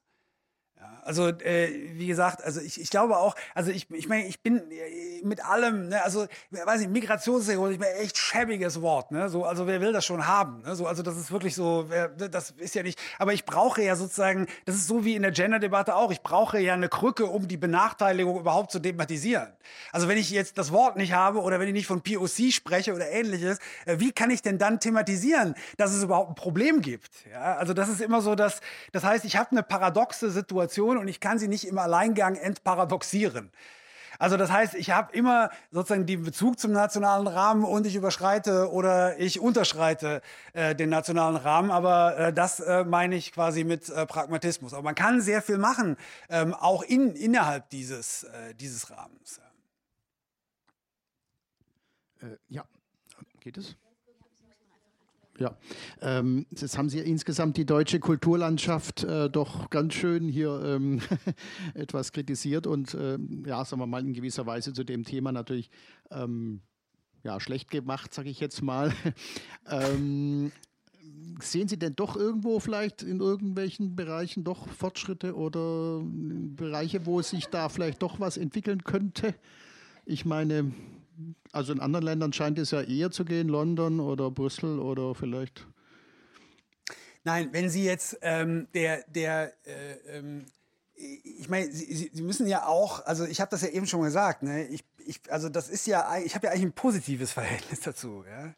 Also es ist gar nicht so, als ob ich das äh, alles ablehnen und zurückweisen würde oder, ob, oder auch, dass ich sagen würde, die staatliche Finanzierung für das alles muss aufhören äh, und wir müssen das alles, müssen das Geld ganz anders ver verteilen, Kulturinfarkt, Argumentation oder ähnliches. Ja, das ist gar nicht mein Anliegen. Ich finde nur äh, sozusagen, dass äh, in dem Moment, wo man eine Aufgabe übernimmt, auch in diesem nationalen Rahmen, man diese Aufgabe auch erfüllen muss. Und äh, nochmal, ich habe ja auch immer die Vorschläge äh, in die Richtung gemacht, auf Veränderungen Veränderungen hin, die auch eine neue Legitimationsgrundlage bieten. Es gibt auch Veränderungen. Darüber äh, kann kein Zweifel äh, bestehen. Also wenn Sie sich jetzt natürlich das Gorki-Theater in Berlin äh, angucken oder das Ballhaus-Naueninstraße äh, davor, da gibt es natürlich Veränderungen. Da gibt es natürlich auch sozusagen äh, äh, auch, auch, auch sozusagen strukturelle Veränderungen, aber die werden nicht zum Modell. Also das heißt, äh, ich kann jetzt eine ganze Liste auflegen, ähm, auch, auch, die, auch die Sachen, die am Theater gemacht worden sind, New Hamburg ähm, oder ähnliches, ja, also die, der, wo, wo man tatsächlich eine ganze Menge von kollaborativen Projekten gemacht hat. Aber wenn die Leute, die das gemacht haben, davon berichten, äh, dann kann man immer wieder sagen, dass einfach die, die Art und Weise, wie diese Projekte gemacht werden, mit dem, mit dem Apparat äh, ständig in Konflikt äh, kommen. Also der Apparat selbst ist nicht in der Lage, diese Projekte so zu gestalten, dass sie dann auch die entsprechende Rückwirkung auf den Apparat haben. Und das finde ich das Problem. Und das führt dann, das führt dann zu einem gewissen Ärger, einfach weil, weil man sich sozusagen immer in der gleichen Schleife äh, dreht. Also man hat diese großartigen Projekte, ähm, die vergisst man aber dann wieder. Ja, das ist, also das, das ist das. Es, es gibt wahnsinnig viele großartige Projekte. Ich mache Ihnen eine Liste. Ja, es ist gar kein, gar kein Problem. Das, das ist nicht das, das ist nicht das Problem. Die, der, das Problem ist, dass das keine Rückwirkungen auf den äh, Betrieb selbst hat. Also in der, in der Tate in London ist es anscheinend dann besser, weil da gibt es eher Rückkopplungen dann. Oder in der, meine in der, ja, die haben, die haben teilweise jetzt, ähm, also, die, also erstmal fand ich, fand ich, dass diese Untersuchung eine war, äh, die ich wirklich erstaunlich fand. Äh, aber die Tate, äh, muss man ja sagen, die funktioniert auch ganz anders. Ja? Also die Tate ist mittlerweile Universität äh, geworden. Also das heißt, äh, die haben sozusagen, also die haben diese, diese, diese Bildungsidee äh, und die Wissensidee und die Experimentidee und so weiter alles in diesen Betrieb mit hineingezogen. Ja? Die funktionieren aber auch nicht mehr als staatliche Institution. Hier nur noch 30 Prozent äh, kommt aus, aus staatlichem Geld. Das ist ein ganz anderes anderes Modell. Ich fand nur, dass in den Ausstellungen, äh, die die machen, also die auch eher so ein klassisches Gepräge äh, manchmal haben, man sehr gut erkennen kann, wie die, wie die sozusagen Multiperspektivität, ähm, also wie die, wie die diese, diese Schlüsse, die sie damals ähm, äh, verhandelt haben, dann doch äh, auf die eine oder andere Weise anwenden. Und das, das ist so ganz interessant. Also ich will, die gar nicht glorifizieren. Also in, in Großbritannien gibt es auch sozusagen den Moment, wo die Papiere echt super sind und die Realität eher nicht. Ja, aber die Papiere sind immer super. Ähm, aber schon, es gibt schon sozusagen da, ähm, ne, da, da doch, also zumindest in diesem, in diesem Machen eine andere, äh, eine andere Auffassung. Ja. Also das, das, das war jetzt nur ähm, und da finde ich auch noch nicht mal, dass man da, das ist der, also beim Ausstellungsmachen zum Beispiel, da finde ich noch nicht mal, dass es der Moment ist, wo man den ganzen Apparat umkrempeln muss. Und das wäre eigentlich einfach, wenn man Ausstellungen von vornherein so konzipieren würde, dass sie ähm, sozusagen äh, ja, wie auch immer, integrierend sind. Ja? Also, dass sie sozusagen das integrieren, was an Vermittlung stattfindet, das integrieren, äh, was, im, was, was an, im, im Vorfeld, an, wie nehme ich ein Thema auf? Ja? Wenn Gary Pavkovic gerade sagt, ich finde diese Themen nicht, wie werden denn diese Themen aufgenommen? Werden die am grünen Tisch aufgenommen? Kommen die aus den Medien? Weil, also in Berlin haben, gibt es das schon, aber dann ist es oft, äh, also irgendeiner hat mal manche Sachen, die am Theater stattfinden, als Ästhetisierung von Wikipedia-Artikeln äh, bezeichnet. Ja, also da ist es sozusagen so ein Moment, wo man man, wo das dann auch äh, nicht zureichend ist. Also, da, also wie wird das thematisiert und mit wem arbeite ich zusammen, um das äh, zu thematisieren? Sind es die richtigen Themen? Also welche Problemagenda kommt eigentlich vor, etc. etc. Und ich finde das, also ich finde auch das jetzt eigentlich wieder ganz konkret, was ich gesagt habe. Mein Name ist Jonas Pirzer, Kulturamt Esslingen, zugegebenermaßen maximal undivers, um das sozusagen vorneweg zu schieben. Ähm, Sie haben das Thema Qualität angesprochen. Und dafür war ich sehr dankbar, weil ich finde es enorm wichtig und Sie haben, finde ich, zu Recht gesagt, dass äh, Qualität ein, ein Totschläger ist weil ich kann ja sozusagen als etablierte Kultureinrichtung immer sagen, Öffnung finde ich super, Interkultur finde ich super, finde ich alles toll, aber die Qualität muss es haben. Mhm. Damit kann ich alles abwehren, was mhm. sozusagen an Change kommen will. Andererseits ist sozusagen diese, die Gegenbehandlung von Qualität genauso ein Totschläger. Ja. Weil Sie haben ja in Ihrem Buch irgendwie Lucy Lippert zitiert, mit Qualität ist ja sozusagen so eine Art bildungsbürgerliche Gewohnheitskategorie und damit ist es von der anderen Seite irgendwie tot. Und, und jetzt komme ich zu meiner Frage, Sie haben sozusagen ein Best Practice genannt aus München, dass Sie sozusagen versucht haben, kriteriengestützte Kulturförderung einzuführen, was ich per se super finde. Aber wenn Sie sagen, man zwingt die Leute zu transkulturellen Projekten beispielsweise, dann kriegt man eigentlich genau das, was Sie vorgesagt haben, was man nicht will. Nämlich so eine Art Oktroi und so Projekte, die dann irgendwie in eine gewisse politische Richtung schießen, ähm, weil sie halt Fördergelder brauchen. Ähm, ja, vielleicht. Ähm Moment, ich muss mal gerade aufschreiben. Äh, ja, zwei Sachen. Also das eine ist, ähm, ich, ich bin ja kein Gegner von Qualität. Ja. Ähm, es geht nur darum, also ich, ich glaube, also wenn, wenn dieses Argument kommt, das hat nicht die notwendige Qualität, dann finde ich, müsste es äh, ein Gespräch darüber geben, was die Kriterien sind für Qualität. Also, wenn ähm, die etablierte Kultureinrichtung erklärt, dass bei, was bei uns gemacht wird, dafür haben wir klare Qualitätskriterien oder wir können sagen, woraus die Qualität besteht, dann müsste man im Grunde aufschreiben, okay, sag mal, was, was sind denn die Kriterien? Das kann man ja auch an konkreten Projekten, ähm, also an einer konkreten Aufführung exemplifizieren. Ja? Also was ist das, was ist das, was das zu Qualität macht und das andere nicht zu Qualität? Und ich will ja auch gar nicht, ich würde gar nicht hingehen und sagen, äh, jede, jede soziokulturelle Veranstaltung ist deswegen gut, weil sie eine soziokulturelle Veranstaltung ist. Ja, auf gar keinen Fall, das ist teilweise Horror, was da gemacht wird. Ja, also darüber kann gar kein Zweifel ähm, bestehen. Aber dann äh, sozusagen wäre die Frage, was ist das, was, was sind die Qualitätskriterien für zum Beispiel die kollaborativen Projekte? Also ich kann, äh, das ist ja sozusagen das, was Grant Kester und ähnliche Leute geschrieben haben, hat ja auch immer darauf basiert zu sagen, also äh, woran orientiert sich die Kritik auch? Ja, also die Kritik hat es natürlich mit dem Objekt immer leichter als mit dem Prozess. Also das heißt, wie kritisiere ich den Prozess oder das, was beim Prozess rauskommt äh, und so weiter. Ja, aber das sind sozusagen, das sind relevante Fragen. Ja? Also wie, wie definiere ich äh, Qualität? Ich kann auch sagen, die Teilhabe selbst könnte ein Qualitätskriterium sein. Muss ich ist Verhandlungssache, finde ich. Ja? Also, aber es wäre interessant, das mal aufzuschreiben. Also auch sozusagen von, von den anderen äh, Projekten, also von den kollaborativen Projekten, was waren denn eure Qualitätskriterien, als ihr das gemacht habt? Ja? Und um dann sozusagen so ein, so Moment zu haben. Und ich glaube, in einer kleinen, äh, in einer kleineren Kommune man, könnte man so einen Verhandlungsprozess eigentlich mal ganz interessant gestalten, wenn alle daran Interesse hätten, äh, darüber auch äh, tatsächlich äh, zu sprechen das mit dem, das mit den, also die Kulturförderrichtlinien sind natürlich immer per se oktroyiert. Also ich komme gar nicht drum rum, irgendwas äh, zu oktroyieren, weil ich muss ja eine Behauptung darüber aufstellen, was überhaupt förderungswürdig ist. Ja, also äh, dem entgehe ich jetzt nicht, äh, wenn ich äh, sozusagen das einfach so weiterlaufen lasse. Das heißt, äh, die, die in München haben ja nicht äh, gesagt, alle Projekte müssen das haben, sondern das ist ein Kriterium, was Berücksichtigung findet. Und äh, das ist ja erstmal nicht falsch, sozusagen das überhaupt sozusagen als äh, Kriterium ins Spiel zu bringen. Und da ist aber die Frage, also das ist überhaupt ein Problem äh, äh geworden. Also ich, ich habe ich hab ein paar Jahre in der Jury des Hauptstadtkulturfonds äh, verbracht. Ja? Also irgendwie, äh, ich meine, Berlin ist natürlich auch jetzt so, so halt wie Berlin ist, total unprofessionell und irgendwie, also wo, wo, aber, wo man aber auch feststellt, dass sozusagen äh, die Leute, die Projektanträge schreiben, ähm, unglaublich sozusagen darauf warten, dass man ihnen sagt, wo es lang geht. Ja, also sozusagen, also das ist immer, auch da muss man sich nochmal, glaube ich, neu Gedanken über die Kulturförderung machen, weil die Kulturförderung mittlerweile selbst äh, tatsächlich so einen Anregungsgehalt hat. Ja, also das ist nicht, äh, das ist nicht ohne, also wie man die formuliert und was man da tut. Also man hat sozusagen einen ganz erheblichen Einfluss darauf, äh, was äh, äh, da rauskommt. Ja, also äh, es gibt auch die Projekte sozusagen, die aus der Gesellschaft selbst kommen, darüber kann gar kein Zweifel äh, bestehen, aber viel ist auch sozusagen, dass die Leute darauf warten, ähm, wo kann ich denn äh, und weiter. Also ich, der Situation muss man sich stellen, finde ich. Also da äh, geht kein, kein Weg drum rum. Also das ist immer mit, das ist immer, immer, immer ein Machtverhältnis in diesem, äh, in, in, dieser, in dieser Art der Förderung. Eine Frage. Hatten Sie noch eine Frage? Also bei solchen Gelegenheiten stellt man lieber, erzählt man lieber, als dass man Fragen stellt. Aber ich habe mich trotzdem gefragt, warum Sie meinen, dass es eine Belastung ist, Migrationshintergrund zu haben.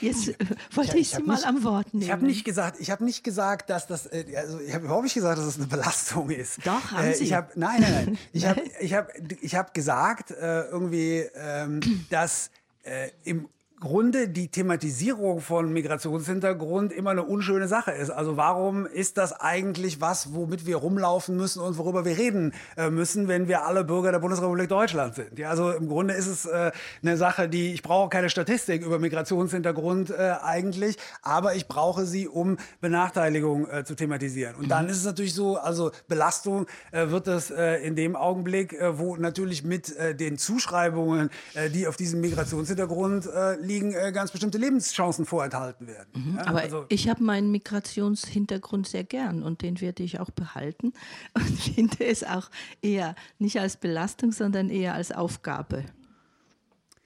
Ja, aber ich habe auch Mhm. nicht, äh, ich, ich, ich, ich wollte, ich, also ich arbeite nicht den ganzen Tag darin, meine griechische Herkunft auszurotten. Äh, das meine ich ja nicht, ja.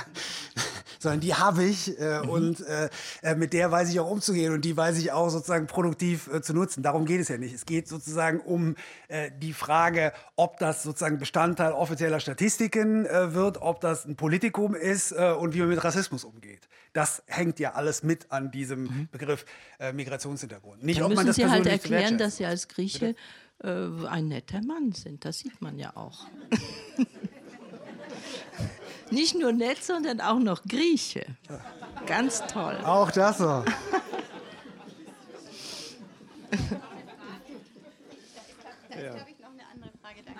Ist das an? Ja. Um in Gerhard Schröders Worten zu sagen, jetzt mal wieder im Ernst. Ähm, Marc, also Andreas Kern, ich arbeite hier auch in dem Qualifizierungsprogramm mit. Ähm, bisschen provokant, also ich beschäftige mich mit den Fragen auch die ganze Zeit. Ähm, ist es nicht ein Stück weit naiv zu denken, dass die Leute, die in den Entscheidungsgremien sitzen und in den Häusern oben in den Etagen freiwillig ihre Stühle freigeben, sagen, ja klar, ich habe keine Lust mehr auf meinen Job, kommt ihr mal rein, macht ihr mal, wie das geht, ich gehe freiwillig woanders hin. Welchen Druck gibt es schon, wissen wir an manchen Ecken, oder müsste es eigentlich geben, aus zumindest mal kulturpolitischer Perspektive, dass das wirklich auch top-down passiert? Und ist das realistisch? Ja, also äh, äh, oh, naiv. Ich, also ich, also ähm, ich meine, ich, ich bin ja auch, ich bin ja auch jahrelang äh, sozusagen Aktivist äh, gewesen bei, bei so Gruppen wie Kanakatak äh, und, und ähnlichem, äh, wo, wo, wo man natürlich auch sozusagen so einen Druck äh, versucht hat aufzubauen. Also in den letzten Jahren sind andere Leute, ähm, die, äh, die diese, diese Sachen übernommen haben. Aber ich meine, zum Beispiel hat es der, der postkoloniale Aktivismus immerhin geschafft, das Thema in den Koalitionsvertrag hineinzukommen, hineinzubekommen. Also das heißt doch, man kann doch irgendwie Themen setzen. Also ob das jetzt, äh, ob das, ob das, was jetzt dabei rauskommt, äh, zufriedenstellend ist, würde ich für den Moment bezweifeln. Aber das heißt, äh, wenn man einen Druck aufbaut, dann kommt da auch was bei raus. Also das äh, finde ich jetzt nicht. Ich meine, ich habe jahrelang war das einfach so, dass ich dachte, äh, sozusagen dieses Argument, ja, also äh, wie die Städte dieser Tage zusammengesetzt sind, ja, so wie Stuttgart dieser Tage zusammengesetzt wird, dass das erstmal reicht, ja. Also sozusagen es, also dass ich konnte es nicht, für, also ich habe es echt nicht für möglich gehalten, dass Leute sich in Anbetracht sozusagen der, der Zusammensetzung der Bevölkerung und auch sozusagen des demografischen Wandels, der noch bevorsteht, so sehr verbarrikadieren. Das war mir nicht klar, dass man das machen kann. Also das finde ich schon interessant. Also das ist, ich also Mindset ist mir vollkommen unklar, äh, wie das funktioniert. Aber äh, das bedeutet, äh, du verbarrikadierst dich, aber das bedeutet auch, ähm, das Risiko ist groß, dass du stirbst. Ja, so wie eine Tageszeitung stirbt, weil sie nicht begriffen hat, dass 50 Prozent der Bevölkerung Migrationshintergrund haben und dass sie deren Termine nicht mehr äh, sozusagen aufgreifen, äh, dass sie keine Nähe herstellen, dass sie über Migration reden, als sei das äh, sozusagen ein Thema, das die deutsche Öffentlichkeit oder Öffentlichkeit deutscher Herkunft unter sich äh, verhandelt. Ja, und irgendwann äh, bist du nicht mehr da. Äh, Das ist äh, ein nicht unwesentliches Problem. Das heißt, wenn ich sozusagen sowieso nur 10% der Bevölkerung habe und diese 10% der Bevölkerung aus einem immer kleineren Pool äh, rekrutiere, äh, irgendwann werden die Probleme äh, monumental werden. Darüber kann äh, kein Zweifel äh, bestehen. Aber ich glaube, man muss da Druck aufbauen. Also da kann ich jetzt auch nur sagen, äh, da muss man sich zusammentun und Druck aufbauen. Also das ist, äh, ich meine jetzt äh, zuletzt, äh, das ist ja immer wieder, äh, also kritische Kulturarbeiterinnen in Berlin und so weiter haben das gemacht. Also es ist ja immer wieder sozusagen ein Thema äh, gewesen, aber da, das, das muss man politisch angreifen. Was, was, was, was anderes kann ich dazu auch nicht äh, sagen. Ist auch nicht immer einfach. Also wenn jeder, wenn jede Person mit Migrationshintergrund, die sich über die Jahre über all das beschwert hat, auch was getan hätte, dann wären wir auf jeden Fall weiter. Bitte? In 15 Jahren hoffst du den Vortrag nicht mehr halten. Äh, da bin ich pensioniert. Also die Frage ist nach dem Druck. Also bei Medien sind es Auflagen und Quoten. Bei Kultureinrichtungen sind es Besucherzahlen. Also wir müssen gar nicht über Qualität reden. Wenn es Ballett und Oper voll ist und Warteschlange, äh, redet man nicht über Öffnungsprozesse. Der Laden läuft ja, der Laden brummt. Und deswegen ist meine Frage, wer soll jetzt Druck aufbauen? Der andere ist ja, dass die politische Bürgerschaft, die Polis, sagt, Leute, alles schön und gut, äh, dieses Schauspielhaus für die Rentner äh, hat seine Berechtigung, aber wir brauchen auch mehr interkulturelle, repräsentative Kultur, Kunstorte. Wer soll diesen Druck aufbauen? Also das ist die Frage, wie ist dein Blick in die Republik? Also Stuttgart ist kulturell vielfältig, aber die Kulturlobby der 50 Prozent eingewanderten Stuttgarter ist sehr still noch, sehr bescheiden, sehr demütig. Also danke Kulturamt, dass wir einen Raum kriegen zum Üben, aber das große Haus im Zentrum, wo die, wo die interkulturelle Werkstätten und Veranstaltungen spielen, das, also diese Lautstärke haben wir noch nicht. Aber ich, ich kann da auch immer wieder nur sagen, also ähm, Deutschland ist de jure seit 20 Jahren Einwanderungsland. Also vorher war es im Großen und Ganzen so, äh, muss ich dir auch nicht erzählen, also, also vorher war es im Großen und Ganzen so, also dass man davon ausgegangen ist, dass Leute, dass es Deutsche gibt und Ausländer gibt und dass sich alle Probleme dadurch erledigen, wenn die Ausländer irgendwann wieder nach Hause gehen. Aber äh, sozusagen als Ausländer habe ich natürlich auch sozusagen eine bestimmte politische Institutionalisierung. Das heißt, ich lebe hier, aber ich bin politisches Subjekt woanders. Ja, und so ist sozusagen über lange Jahre auch äh, sozusagen der ganze Bereich von Migranten-Selbstorganisationen aufgebaut. Äh, Sie haben haben auch die Untersuchung gehabt, dass sich in Großbritannien 80 Prozent äh, der Organisationen äh, ne, von Minderheiten in Anführungszeichen äh, mit der Situation in Großbritannien beschäftigen und in Deutschland die Ratio genau umgekehrt ist, sich 80 Prozent sozusagen der Selbstorganisation mit dem Heimatland äh, beschäftigt. Ja, und erst seit 20 Jahren, sozusagen in dem Moment auch Änderung des Staatsangehörigkeitsrechts oder so, sind wir im Grunde in einer Situation, wo sich das verändert hat. Also wenn du jetzt die türkische Gemeinde anguckst oder sowas, äh, die haben sich massiv verändert. Ja, und die haben natürlich auch darin mit ihren eigenen verknöcherten Strukturen äh, zu kämpfen. Leute, die das nicht wollen äh, und so weiter. Äh, das heißt, ähm, ich bin da jetzt nicht ganz unzuversichtlich, dass äh, dieser Druck äh, auf jeden Fall größer wird. Deswegen meinte ich auch, also sowas wie Me Too, also äh, und dann hat man auch so den Moment, also was ich ja interessant fand, also im Vergleich äh, zu, zur Berichterstattung, die immer nur über die 15 Prozent berichtet, die AfD äh, wählen. Also gab es ja die Sonntagsfrage, die äh, gefragt hat, äh, gibt es in Deutschland ein Rassismusproblem? Und äh, ich weiß nicht, also 58 Prozent der Bevölkerung deutscher Herkunft hat gesagt, ja. Das ist ja, äh, das ist ja wirklich, das ist ja quasi revolutionär. Ja? Also, dass 58 Prozent der Bevölkerung deutscher Herkunft sagt, ja, Deutschland hat ein Rassismusproblem. Also, das ist ja schon ganz interessant und deutet darauf hin, äh, dass man äh, äh, Veränderungen hat. Und dann noch eine Sache, also die, äh, die Antidiskriminierungsstelle des Bundes hat mal äh, eine Untersuchung gemacht vor ein paar Jahren über Antidiskriminierungspolitik. Und da konnte man dann, konnte man auch nochmal sehen, also sozusagen, dass die Zustimmung tatsächlich sozusagen zu Antidiskriminierungs, konkreter Antidiskriminierungspolitik wächst, je jünger die Leute sind. Also das ist tatsächlich ein Phänomen, weil da verstanden wird, also die sind auch sehr neoliberal, ja, aber auf der anderen Seite verstehen sie, äh, dass äh, sozusagen der Erbringung von Leistungen keine Hürden äh, in den Weg äh, gelegt werden dürfen. Und das ist ja sozusagen dieser, der Bestandteil von, von Antidiskriminierungspolitik, die ja auch neoliberal ist, ja, aber äh, nichtsdestotrotz Antidiskriminierungspolitik oder neoliberal sein kann und nichtsdestotrotz Antidiskriminierungspolitik ist. Also Mal sehen. Ne? So, also da, äh, ich bin mir auch noch nicht ganz äh, da, darüber im Klaren, äh, aber ich sehe also unter den, also ich bin nochmal auf MeToo, ja, also, also unter den sozusagen gebildeten Personen, die Migrationshintergrund haben oder POC sind, ist das Bewusstsein für Rassismus auf eine Art und Weise gewachsen, wie ich das noch nie erlebt habe.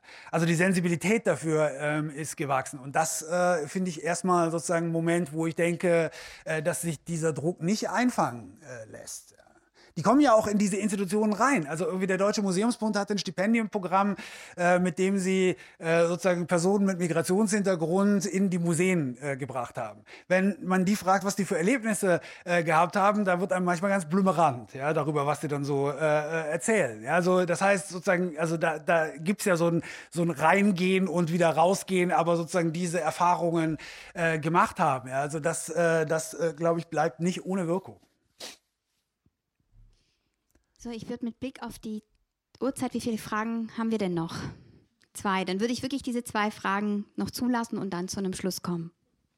Also ich würde gerne mal einen optimistischen Blick geben. Veränderungen brauchen immer Zeit. Und ähm, wenn ich an meine Grundschulzeit denke, da gab es einen Griechen und einen Türken und das war's. Und ähm, wenn ich an mein, meine berufliche Perspektive schaue, ich bin seit zehn Jahren Führungskraft und bin die jüngste seit zehn Jahren.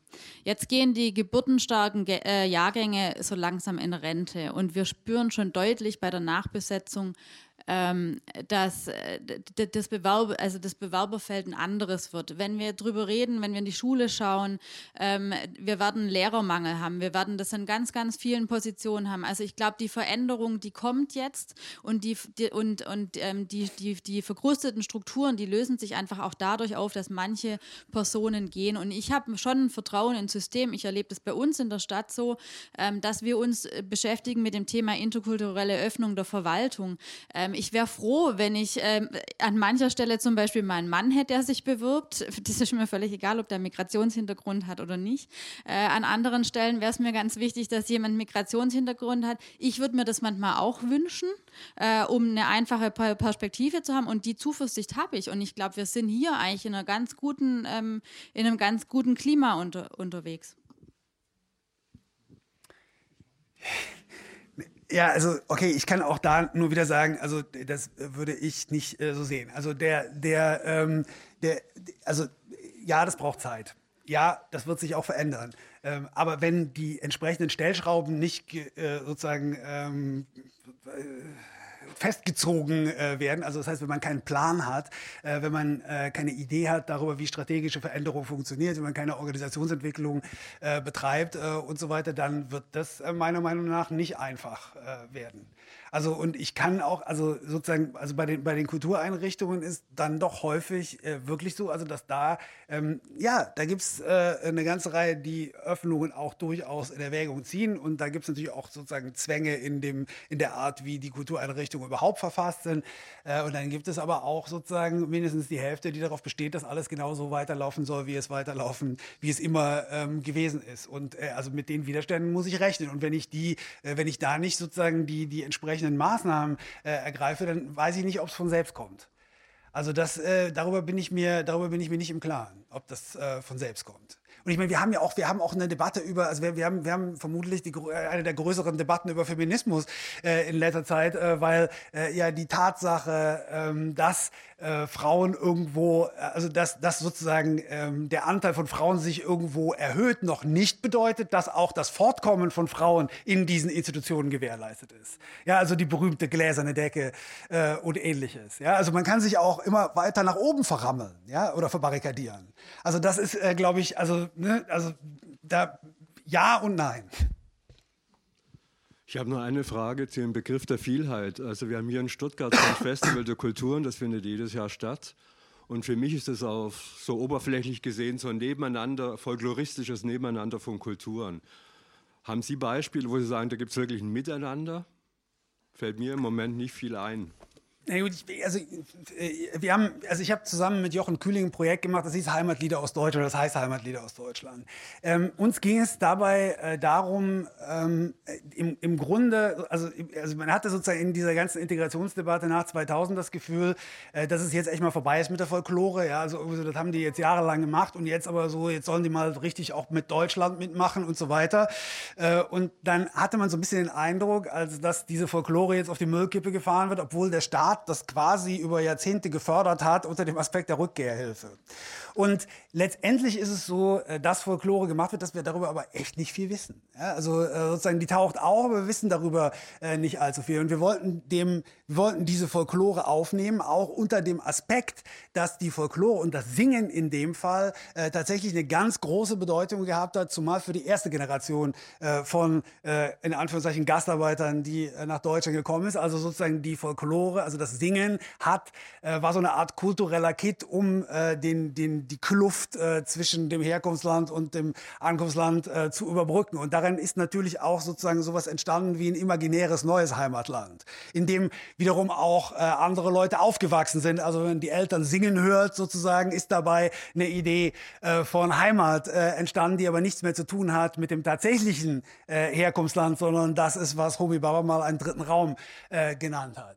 Also das heißt, äh, sozusagen dieses Projekt, ähm, das war die eine Stoßrichtung zu sagen, Folklore ist nicht etwa das andere von Kunst, sondern Folklore ist Kunst und wir wissen darüber relativ wenig. Das heißt, äh, das, was jetzt am Landesmuseum gemacht worden ist, da sind ja total interessante Praktiken, äh, die wir da haben oder total interessante musikalische Richtungen, äh, die wir da haben. Aber wenn die immer wieder in diese Reservate reinkommen, dann können die sich, dann werden die sozusagen ab, abgequalifiziert gegenüber Kunst und auf der anderen Seite kriege ich die auch nicht in die Entwicklung rein. Ja, und äh, dann ist es so, äh, dass sehr viele junge Leute mittlerweile auch äh, Folklore machen. Ja, also für uns war das total interessant, wie viele Leute darin verwickelt sind äh, in einer Stadt äh, wie Berlin, äh, die auch sozusagen nochmal eigene Musik aufgreifen, die sie dann aus der Region, äh, wo, wo sie noch Verwandte haben, mitbringen und so weiter und dann neue aufführen. Es war wirklich äh, war, war eine äh, interessante äh, Reise, das zu machen. Also Kunst, ja, und auch nochmal äh, die Folklore selbst ist auch immer hybrid. Äh, wenn man so will. Und auf der anderen Seite zu sagen, das ist nicht die andere Kultur, sondern das sind Heimatlieder aus Deutschland. Also wenn die heute im Bauch von Berlin gesungen werden, sind das Heimatlieder aus Deutschland. Ja, und in dem Moment, wo das dann Heimatlieder aus Deutschland waren, ist es natürlich zu massiven Austauschprozessen äh, gekommen. Also ich meine, äh, wir sind aufgetreten mit 150, 200 Leuten äh, teilweise äh, und natürlich sind äh, Musiker äh, Leute, die irgendwann auch einfach was zusammen machen. Ja, also das heißt, äh, da gab es jetzt alle möglichen Formen von äh, Überschneidungen äh, und Neumachen. Und irgendwann haben wir auch, äh, also, also das Letzte, was wir gemacht haben, war, äh, dass wir sozusagen, es gab in Deutschland mal in der klassischen Musik oder in der neuen Musik äh, sowas wie Weltmusik. Karl-Heinz Stockhausen zum Beispiel hat das, was er gemacht hat, Weltmusik äh, genannt. Und wir haben mit unseren Leuten das aufgeführt. Ja, also diese, diese, diese Stockhausen aus den sieben Tagen, äh, Stücke von Hans Otte äh, und so weiter. Und das war sozusagen auch nochmal so ein Moment von wegen kulturelle Bildung. Also das sind Leute, ich, tatsächlich bei uns im Projekt Leute, die Teller waschen. Ja, also so, äh, irgendwie, und die ähm, waren also absolut musikalisch in der Lage, Stockhausen aufzuführen. Gar kein Problem. Nur die Frage ist auch da wieder, wie geht das in den Betrieb über? Ja? Und das geht eben gar nicht in den Betrieb über, sondern das ist äh, sozusagen der Moment, wo das gemacht wird und dann vergisst man es äh, wieder. Und das ist, das, äh, das ist ein nicht unwesentliches Problem. Aber ich finde, wenn man das anders kontextualisiert, also wenn man die Folklore anders kontextualisiert, und das ist ja das, was ich von einem Landesmuseum erwarten würde, ja, also äh, sonst such dir einen anderen Job, wenn du das nicht kannst. Aber das neu zu kontextualisieren, dann äh, sozusagen kann ich auch Bewegung in die Sache bringen. Und nochmal zwei Sachen: Es ist Kunst und es ist in Deutschland. Und das sind, glaube ich, die zwei Dinge, die, äh, die ganz, äh, die ganz äh, relevant äh, sind, dabei äh, sozusagen mit, mit, äh, dem, mit der Folklore weiterzukommen. Ist für mich auch kein negativer Begriff. So, ich bedanke mich an dieser Stelle. Ich bedanke mich bei dir, Marc Tekasidis, für den Vortrag und für die Diskussion. Bedanke mich bei Ihnen für Ihre Fragen und Ihre Beiträge. Ähm, ich glaube, wir haben noch viel zu tun. Wir müssen viel diskutieren. Ja, und ich glaube, wir müssen auch streiten. Ich fand es ganz gut, dass dass heute auch ein bisschen gestritten wurde. Wir, wir müssen kritisieren, wir freuen uns auch über Kritik an unsere Arbeit. Also ich lade jeden oder wir laden jeden ein, auch unsere Arbeit zu kritisieren. Das Stichwort Sommerfestival der Kulturen. Also da müssen wir auch nochmal streiten und diskutieren. Ich danke dir aber ganz besonders auch nochmal wirklich ähm, aufrichtig für das Thema Folklore. Das ist ähm, viel zu kurz gekommen. Das ist eine, ein großes Thema, ein großes Fass, was wir intern diskutieren, was wir auch nach außen hin diskutieren und wo wir, glaube ich, hier in, in dieser Parallelgesellschaft, weil wir sind sehr wohl auch hier heute Abend eine Parallelgesellschaft, ganz oft Dinge definieren, über die wir eigentlich recht wenig wissen. Und deshalb müssen wir da weiter im Diskurs bleiben. Und ähm, ja, ich danke schön. Ich lade Sie nochmal herzlich ein. Am 20. November wird es weitergehen mit unserer Diskussionsreihe Einwanderungsland Deutschland. Der Referent steht leider noch nicht fest, aber Sie werden von uns erfahren. Und wenn Sie mehr von uns erfahren wollen, wir dürfen wegen dem Datenschutz nicht mehr die, unsere Listen ähm, auslegen, äh, in die Sie sich eintragen können. Aber ich lade Sie ein, auf unsere Homepage zu gehen. Dort gibt es einen Weg, äh, wie Sie sich quasi äh, für unseren Newsletter anmelden können. Ähm, ich wollte noch auf einen Termin auch hinweisen. Gary, du korrigierst mich, wenn ich jetzt irgendwie, wobei ich habe hier die Einladung und zwar am 4. Oktober findet eine Auftaktveranstaltung, äh, ähm, Auftaktsveranstaltung an, äh, organisiert von der Stadt Stuttgart zum Thema Heimat, Stuttgart Gespräche zur gesellschaftlichen Integration, also 4. Oktober im Rathaus. Und diese Reihe äh, beginnt mit einem Vortrag mit äh, Naika Forotan zum Thema Konflikte und Zusammenhalt in der pluralen Demokratie. Sind Sie alle herzlich eingeladen. Nochmal vielen Dank an alle und ich wünsche Ihnen noch einen schönen Abend und einen guten Nachhauseweg.